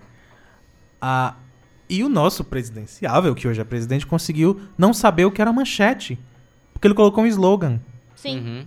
Os outros dois candidatos é principais tinham as básico. manchezinhas. Um falou do emprego, o outro falou da educação. É. Né? E ele falou aquele Isso negócio é dele nem- lá, não sei quem, acima de não sei quem lá. O lema é, dele. o- é, um- é, ele falou o slogan, ele falou o lema que ele usa, ele falou o grito de guerra dele. É. Mas Então, é basicamente, a gente. A, a- temos problemas na escola? Temos problemas na escola. Temos muitos problemas. temos é, pouquíssimo investimento na educação básica. Inclusive, o, o ideal, não é nem o ideal, é para a gente conseguir chegar próximo da OCDE. OCDE, se você não sabe o que é OCDE, porque também o nome eu só sei o que é, mas nunca lembro a, a, o que significa a sigla. Mas é a Organização para a Cooperação e Desenvolvimento Econômico. Tem 35 países. O Brasil quer fazer parte dele. Então, para fazer parte, ele tem que estar minimamente desenvolvido como? E aí o que acontece? Todos esses países, você deve estar ouvindo falar da, OS, da OCDE esses dias, porque para falar desses cortes estão falando desse, desse, dessa comparação. O que acontece? Nesses países, todos eles, todos eles investem mais do que o Brasil em educação. Para a gente se comparar com eles, a gente teria que investir o dobro do que a gente investe hoje em educação básica. O dobro. E isso não significa tirar da universidade. Porque a gente não pode separar a universidade da educação básica. É tudo educação, a gente tem que pensar isso junto. Óbvio que quando você pensa que você tem que investir nas, na educação das nossas crianças, é, a gente tem mesmo que investir, a gente não pode tirar de lá. Só que isso não significa tirar da universidade. Elas não estão desconectadas. Cadê os professores? De onde vão vir a formação dos professores para educar essas crianças dessa base? De onde vão vir os profissionais do mundo todo? Exato. De onde vão vir os profissionais que vão produzir é, as tecnologias que vão usar dentro dessa de, sala? De onde vão vir os, não, de onde vão vir os profissionais que vão trabalhar no país? Tipo, de onde é vão vir os. Como é que eu te chamo? Os jornalistas. Como é que te chama? De onde é que vão vir os. Não sei se foi o far... melhor exemplo. De onde é que vão vir os farmacêuticos? Mas... De onde é que vão vir os advogados, né? Vem foi... todos da universidade. Não sei se vocês sabem disso. Sim. Eles não nascem assim, não aprendem na família. Isso não é herança. Né? Pois é, e assim, e de onde vão O médico vir... que lhe trata, eu acho esse o melhor exemplo. O médico que faz a sua cirurgia. De onde é que vai vir o médico que faz a sua e cirurgia? mais do que o médico Exato. que faz a sua cirurgia, de onde é que vai vir a pesquisa para identificar o que, que é doença o, e o que, que não é? Porque não é só um critério biológico também, não é só o médico que simplesmente que tá lá fazendo sua consulta que ele descobre qual é o tipo de doença. Tipo, ah, olha assim, uma doença nova E quem aqui. é que descobre o que que cura essa doença? Vou.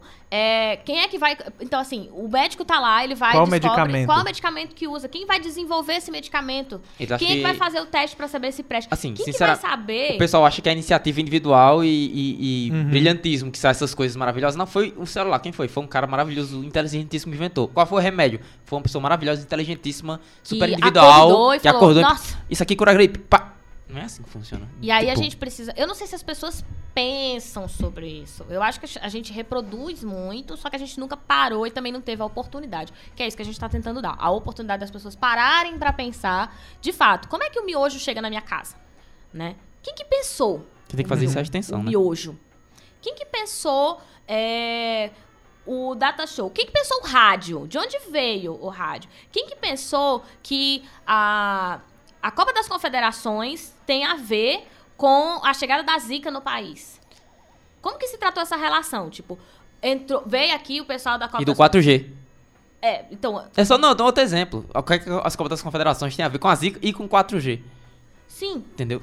de onde vem essa pesquisa? Que- Quem consegue explicar é, por que existe ódio ou amor ao PT? Por que, que existe ódio ou amor ao Bolsonaro?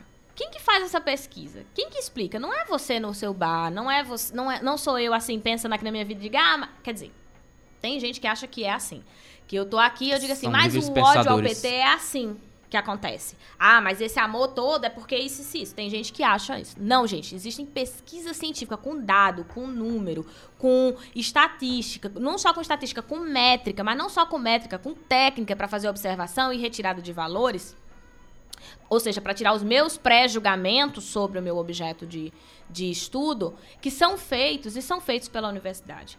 Então, assim, antes de tudo, a gente precisa pensar que a universidade é o centro de pesquisa, de, de ciência, de desenvolvimento de ciência. Mas eu preciso entender como é que a ciência está na minha vida. Como é que eu, que não quero fazer ensino superior, ou eu que não vejo possibilidade, necessidade de todos os meus, é, os que estão comigo fazerem, porque eles podem assistir aula no YouTube, como que a ciência ainda assim atinge diretamente você que quer que acha que é capaz de aprender sozinho em casa, que acha que é capaz de é, assistir umas aulas no YouTube e vai saber mais do que qualquer pessoa. Que o coaching disse que sabe que conseguia, então dá certo. Exato, que o coach diz que você é capaz porque você pode ir lá assistir as aulas de certos filósofos na internet. Então, assim, é preciso entender o que, que é, de fato, a universidade, o que é ciência, pra poder eu entender como que ela interfere na minha vida. E aí sim, essa grande diferença, agora eu vou chegar nos três pilares. É que a universidade ela tem três pilares que não são só um dos pilares, é o mesmo que a gente tem na escola, que é o de ensino. Tá? Mas ele tem mais dois pilares, eu já falei isso aqui em outros programas, que é a extensão e é a pesquisa. E aí eu vou pedir ao Cabeça, que é quem está diretamente na área de pesquisa, agora, atualmente, para que ele explique o que, que é, Cabeça, a área de pesquisa. Você está no doutorado, certo? Certo. Para quem chegou depois. O Cabeça está no doutorado, então ele está no que a gente chama na- no- no No limite da ciência? não, é que antigamente se chamava o ensino secundário, né, que era até o ensino, o ensino médio, e o ensino terciário, enfim, que seria a, a terceira graduação, terceiro grau, que é a, a, a, Você é faculdade. a faculdade, isso, e o quarto grau, que é a pós-graduação. Então, o cabeça tá no quarto grau, seria isso. É, e outra coisa, um detalhe importante, caso as pessoas não saibam, é que quando a gente está falando de doutorado, a gente está falando do- da filosofia da ciência, que eu acho que muita gente não sabe disso. Uhum. Né? Fora do país, o doutorado é chamado de PhD, na maioria das coisas. O povo quer diferenciar as cores, mas na verdade é tudo a mesma coisa. É, então, tudo é PhD. É. Né? E aí, esse PhD, esse PH é de filosofia. Oh! What? Philosophy of. Oh Isso. my god. Então ele está estudando a filosofia da ciência, só para fazer, só para dar aquela alfinetada em quem fala que filosofia não serve para nada, tá? É, que como eu venho dizendo, filosofia é o guarda-chuva de todos, é a raiz de todas as outras ciências. A raiz, Então, o começo e o fim, né? é o começo e o fim de todas as outras ciências. Então o cabeça está nesse nível de, de, de estudo, certo? Ele está passando Tô pelas tentando ciências. chegar nesse nível é, de tá estudo. chegando. Você tá no doutorado, eu sei disso. É, tá desenvolvendo a ciência e tá na parte de filosofia. Eu quero que você explique para as pessoas, porque muita gente não tem a menor ideia do que é doutorado, porque se não tem muita universidade, imagina pós-graduação aqui no Brasil. Então, você explicar esse ramo da pesquisa. Como ele é muito mais presente na pós-graduação, explicar mais ou menos a obrigação dos professores, como é que funciona. Aham. Meio que eu vou fazer uma abordagem de crescimento, porque meio que o aluno fala algumas coisas, por exemplo. Quando você termina a graduação, teoricamente você te- tem que estar pronto para ter uma, uma profissão. Né? Você, você vai lá e vai trabalhar de alguma forma. Aí o pessoal pensou em outros níveis para isso. O primeiro nível depois da graduação é o mestrado, que na teoria serve para você ser professor. Então você é de uma profissão e você quer ensinar as outras pessoas essa, Você essa quer profissão. mestre, né? Você Aí na, na teoria você teria- deveria ser mestre pra isso, Pra Uhum. você, você tem que ser de tal forma especialista na sua profissão pra que você possa ensinar para outras pessoas. Então o mestrado daria habilitação, na teoria você tem habilitação pra ser um professor das De pessoas da graduação. sua profissão, Isso. da graduação. Só que já no mestrado, no Brasil mistura isso e, e no exterior separa isso, no mestrado você já começa na parte da pesquisa. Pra você ser professor, você tem que entender muito bem da sua área, de forma que você tem que ter capacidade de criar conteúdo sobre ela. Então, no mestrado você pega um tema que te- é bom que seja do seu interesse, certo? E você vai estudar esse tema aprof- profundamente e vai identificar alguma coisa que falta. Assim, você. Alguém não respondeu alguma pergunta no livro lá de, de, de sociologia, tem alguma pergunta que não foi respondida ainda. Então você pega aquela pergunta que não foi respondida ainda e vai tentar responder por alguma forma. Então você vai juntar vários autores e tudo mais. A- E várias técnicas, E que não é va- só responder você em casa pensando. Você tem Sim. que usar as técnicas pra fazer Pra isso você vai usar ciência. Não é respondendo né? no Instagram do Lívia falou aí né? que os, é. que os alunos dela têm ideias, certo? Você pode ter quantas ideias você quiser, só que aí você começa, você tá começando errado. Pra você fazer pesquisa de verdade, você tem que achar um problema, certo? Uhum. Você tem que achar uma coisa ruim ou alguma coisa faltando. Quando você acha uma coisa ruim ou uma coisa faltando, você vai seguir uma metodologia. Então, parece estranho, mas na ciência é o seguinte, você vê alguma coisa que tá faltando e você hipotetiza sobre isso. Eu acho que a resposta pode ser o S, o S. E você vai começar a testar essas hipóteses. Que cada área vai ter metodologias diferentes.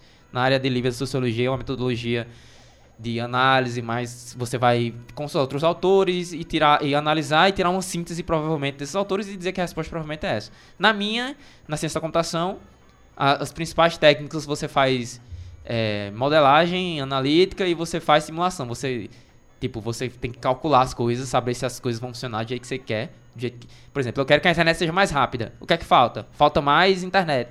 Aí eu vou lá e vou testar. É, fa- falta mais internet mesmo? Aí eu faço uma conta. É só isso? É só aumentar É só, a é só internet? aumentar a internet que resolve? aí eu faço uma conta e descubro, não, não é só aumentar a internet. Na verdade, eu tenho que botar. Aí eu descubro, por exemplo, na verdade, em vez de aumentar a internet, eu tenho que botar mais pontos de acesso.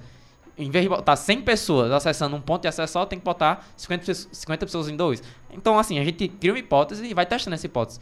Inclusive, pode ser que a gente não encontre a a Isso, o resultado que a gente quer. fundamental é isso. Eu acho que colocar uma internet funciona. Só que eu não uso isso como regra. Exatamente. É apenas um ponto de partida, até para que eu prove que eu mesmo estava errado. Então, na ciência não tem problema você achar algo e E descobrir. não tem problema de estar errado. É. Você pode errar na sua hipótese. Eu posso descobrir que não é só aumentar a internet, por exemplo. Eu, por exemplo, tá falta na internet, então vou aumentar a internet. Tem 100 mega, eu vou botar 200. Só que eu boto 200 e não resolve outras coisas, que tem... Não vou Isso. explicar. Mas, às vezes, você pega 100 e divide pra dois... Todo mundo deve ter Wi-Fi em casa. Então, Você divide 100 pra dois Wi-Fi e fica melhor, porque tem menos interferência, blá, blá, blá, e tem outras coisas aí. Mas são... Você cria uma hipótese e vai testá-la. É, e aí assim, usando a ciência humana para explicar, Hum. quando a gente tem uma hipótese, a gente não usa então as teorias para provar que a gente está certo. Por isso que a gente fala que o cientista social, que a galera da área de humanas, não está falando aquilo para provar que está certo. Ele tem uma hipótese e ele vai fazer um estudo. Então, quando ele vai afirmar, já foi não em cima do que ele acreditava, foi em cima de uma pesquisa que ele precisou fazer que verificou se era concordava com aquilo que ele estava pensando ou E- discordava. Inclusive, se você tiver errado, é muito. Existe essa cultura de não publicar resultados negativos na ciência como um todo, mas se você publicar um resultado negativo, se você publicar que a sua. É, que a sua hipótese não estava certa, e Uhum. evita que outra pessoa tente repetir aquele mesma estudo, maneira, é. e já economiza um esforço e a ciência evolui mais rápido. No Isso- fim, era o vizinho que roubava tua internet, tu Pois achou é, que não era... tem nada a ver. Às vezes vocês cobram essas coisas bestas. Eu tô, Você Uhum. descobre que não tinha nada a ver com aquilo que você estava hipotetizando. Ó, né? no meu mestrado, foi um negocinho desse tamanho. Foi só um. No, no, que, é pra quem entender de programação minimamente, meu mestrado foi só um- um- uma, uma decisãozinha que tinha que fazer, bestinha. Vai, se, se, se a situação A tiver certo, você vai por aqui. Se a situação B tiver certo, você vai por aqui. Mas é tão pouco, sim. Mas ninguém fez isso antes. Eu descobri uma coisa que ninguém tinha feito antes. Aham. Aí é onde entra o doutorado também. Certo? Uma E coisa é aí, você. antes, é só a gente deixar claro que isso não acontece.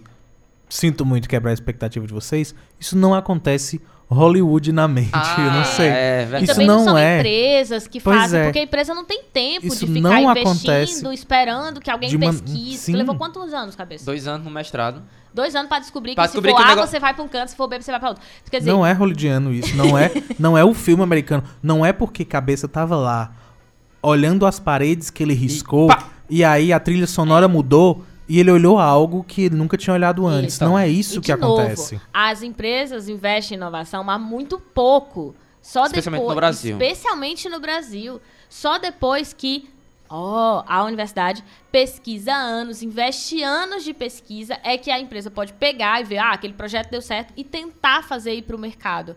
Então, até para o próprio mercado, a gente é necessário. Você está falando de economia, quer falar, justificar que tem que tirar mesmo a verba lá das universidades porque nós temos que investir em economia? Pronto, pois está aí a explicação. Não tem como. Todo um país desenvolvido investe em educação mais do que o Brasil. Ó, eu posso, assim, eu já trabalhei com celular, por exemplo. Eu posso dizer claramente pra vocês que o celular que vocês usam hoje, ele foi desenvolvido há mais de dois anos.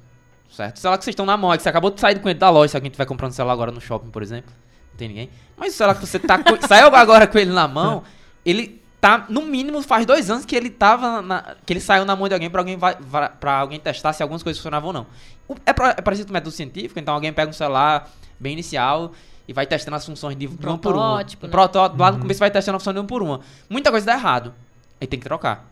Mas, É. tipo, são dois anos num processo muito grande pra o celular ficar, pro celular chegar na sua mão utilizável. Exato. E Não aí é a você, empresa que faz isso. e aí você As- pegar o celular pra mandar, Mandar mensagem mentira. de mamadeira de piroca na, no, Exato. no É, ó, WhatsApp o- da pronto, família. seu celular demorou dois anos pra chegar na sua mão e você fica mandando corra de mentira, de modelo de piroca não é e a terra é plana pelo seu celular. Não faça isso não, pelo amor de Deus. E assim, as pessoas Manda pensam assim, ah, foi, pois então foi o cara da época que, que pagou pro pessoal pesquisar. Mesmo que fosse, mesmo que ele tivesse um laboratório onde ele pode ficar investindo para as pessoas ficarem fazendo testes, esse teste precisa de uma ciência base.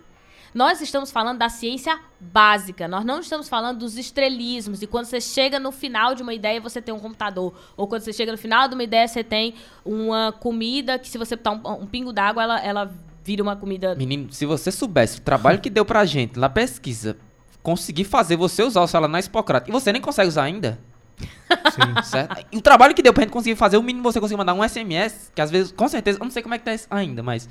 ah, Não, ano passado você ia tentar mandar um WhatsApp na festa da Hipócrata, você não conseguia. Sim. Mas assim, a ideia é que a gente consiga com 4G. Então, eu tô pensando, inclusive, 5G. Mas. Aí, aí, é um, um trabalho que dá pra você testar várias condições. Você pega a Hipócrates, tem que, supõe, um, uma E não é a Hipocrata que paga isso, É, tá, não é a gente? Que paga isso, é a não é. universidade Não pública na prática. Então, você pegar e vir medir por que, que a pessoa não recebeu. Por- aí, por exemplo, uma hipótese.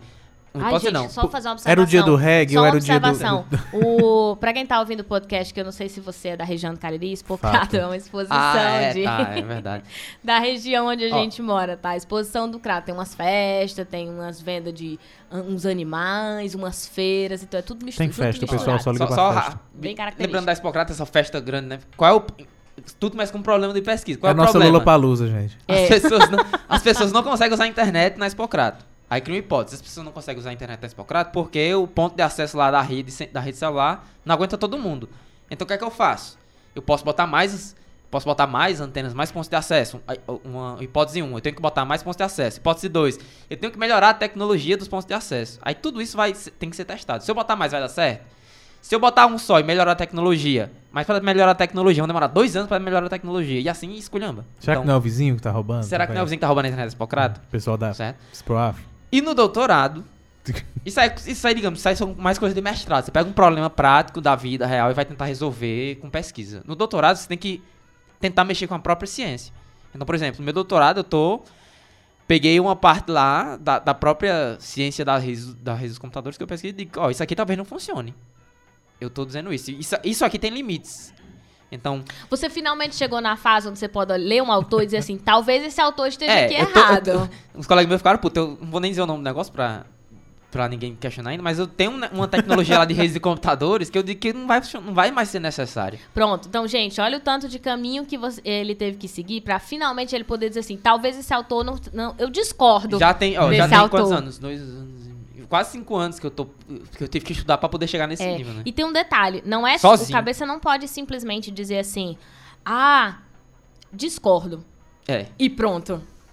Porque se ele disser que discorda, ele vai ter que provar com Ele tá virando vocês do- no É. Twitter. Ele Quem tá virando vocês no Se Facebook. ele só disser assim, discorda, ele vai virar alguém do É. Facebook. Mas ele não pode fazer só isso. Eu disse que eu discordo e eu já faz três anos e meio que eu tô tentando juntar informações suficientes, fazer experimentos. Até, tem- inclusive meu experimento acabou de terminar, ele tweetou pra mim agora. É, eu tenho que juntar material escrito, né, tenho que ler muito, eu tenho que fazer experimentos, tenho que fazer minhas contas, eu tenho que fazer meus modelos Baseado pra- em outras ciências que já baseado foram em outras coisas que já feitas. foram feitas pra dizer, eu vou conseguir dizer, talvez eu consiga dizer no ano que vem que fulano tal tá errado. Tipo, eu demorei quatro anos juntando evidências, juntando experimentos, juntando resultados, juntando textos e artigos e artigos e artigos pra poder dizer que alguém tá errado. Então você no Facebook, digitando Chora Mais, você se coloca no seu papel de lixo que você é. Ixi, Maria. De verdade. Sério, gente, eu, eu, eu atingi um... Não, eu, tô, Um eu- eu entendi. de Não, quando, quando mexeu com a universidade, eu fiquei muito puto. Comecei Então, a chegar Eu todo estou. mundo. E assim, é, quando mexe com a universidade, é porque a gente tá falando de fato, meu celular vai descarregar e caiu o Instagram. Ah, Preciso que alguém ligue de outro, de outro celular. Quando a gente tá falando de universidade e a gente trouxe pra cá, porque não é só com a universidade que a gente tá mexendo. Quando o cabeça tá falando da ciência, tudo isso que ele tá pesquisando, afeta diretamente a todos nós Ó, e o que nós estamos Ilhano, usando. Ilhano pediu pra eu falar do GPS aqui, Aham. certo? É o seguinte, você usa, você usa, talvez aqui não usem muito ainda, só eu que uso ele briga comigo, mas se você usa o GPS no Google Maps no seu celular, ou o Waze, ou qualquer coisa, ou se você usa o, o, o- como é o nome daquele aplicativo de carro que você chama?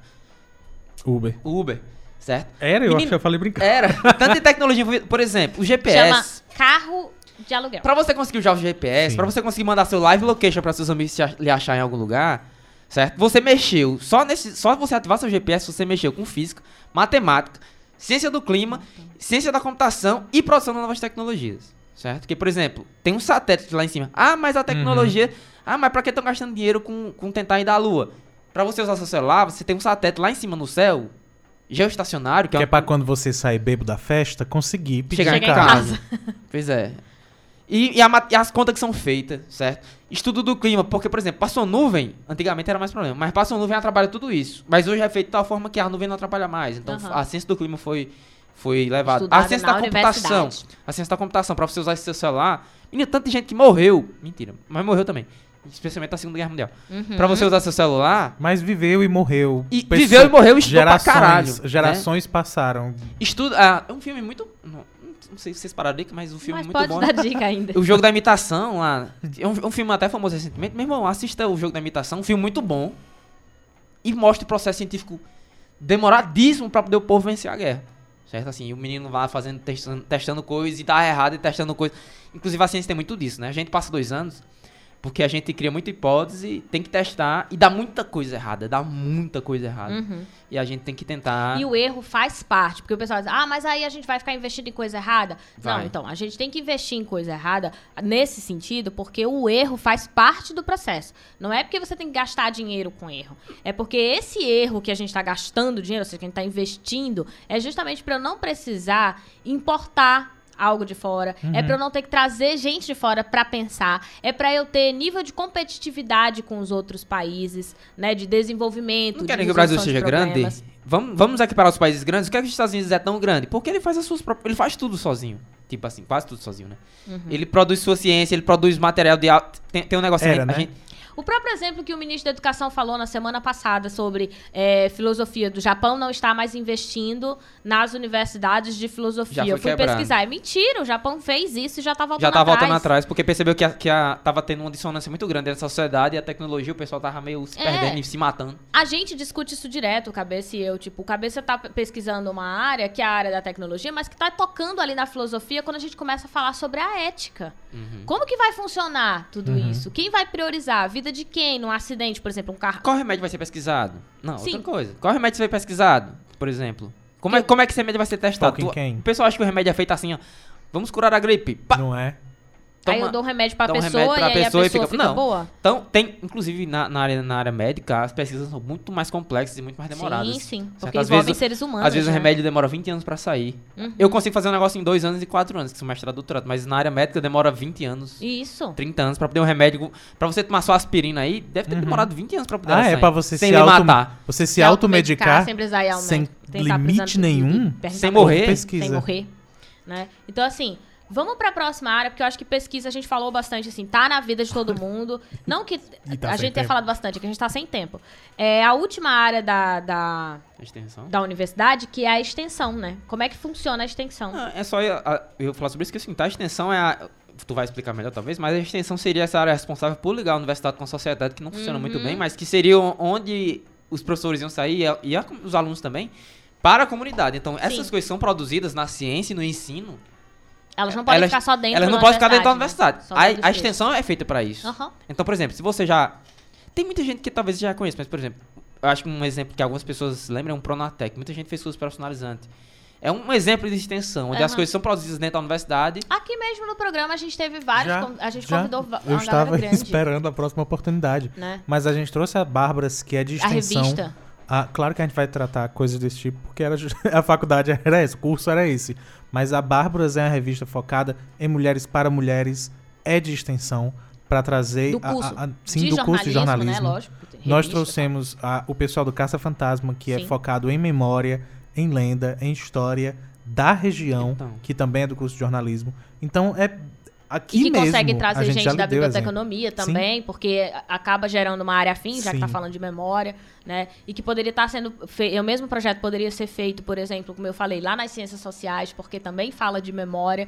Então, assim, tem projetos que estão acontecendo dentro da universidade, são poucos. Infelizmente, o tripé da extensão é o menor tripé, Uhum. na maioria das universidades ainda é o menor tripé, porque falta investimento. Falta investimento. E em especial porque os professores são sobrecarregados, porque os professores precisam dar aula, que é a parte do Precisam ensino. fazer a pesquisa. E eles são obrigados a, te- a fazer pesquisa. Eles têm que estar publicando artigo. Por questão de produtividade, senão né? vai ser até reduzir salário, se não publicar, Isso. tem vários problemas. Então, assim, Eles são obrigados a fazer isso. você pensa que o professor tá indo lá só doutrinar, ganhar muito dinheiro e ter férias de mais de um mês, que não tem, né? Ou então que tá parado durante a greve, mas ele precisa, ele tem que estar produzindo artigo, ele tem que estar produzindo ciência, senão ele tem uma série de restrições. Então ele é obrigado a cumprir, não é só carga horária de aula que ele tem que cumprir. A carga horária já é extensa, muitas vezes eles pegam outras disciplinas porque não tem professor, porque está em processo de, de concurso, ou porque está com vaga, de fato, não tem professor para colocar, e aí você corta em 30%.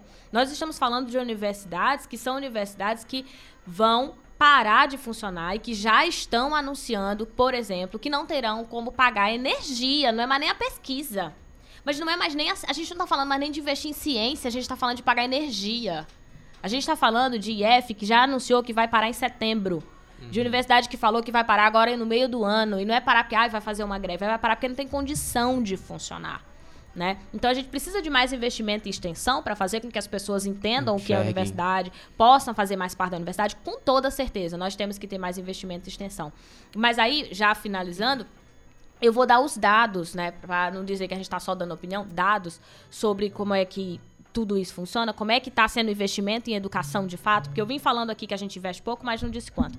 Então, assim, ah, nos últimos 15 anos, a cada um real que é investido em educação, apenas 18 centavos vai para o ensino superior. Diferente do que o ministro da Educação disse que, com um universitário, porque ele disse assim, com um universitário eu consigo colocar 10 crianças numa creche. Não é exatamente 10, tá? Não é exatamente 10. Ele falou assim, outro comunicado que ele deu. A cada 30 mil, seria a mesma proporção, mas enfim. A cada 30 mil é, estudantes na universidade, desculpa, 3 mil estudantes na universidade, são 30 mil na escola. Então, assim, não é, eu não sei de onde ele tirou essa informação, porque não é. Eu volto a dizer, a nos últimos 15 anos, a cada um real investido na educação, só 18 centavos iam para as universidades e institutos federais. O investimento em educação superior aumentou no último ano, nos últimos anos? Sim. Só que todos os outros setores também aumentaram. Inclusive, a- houve uma redução. Desculpa, eu falei errado. No da- do ensino superior houve um aumento, mas ah, nos últimos anos houve uma redução e nos outros setores houve um aumento. Tá? Ele ainda é ma- ele tem uma parte grande? Tem. O estudante universitário é mais caro? Sim. Ele é em torno de três vezes mais caro. Mas ele é em torno de três vezes mais caro do que um aluno de escola. Não é porque é mais caro pagar a universidade. É porque a universidade tem o ensino, tem a pesquisa e tem que ter extensão.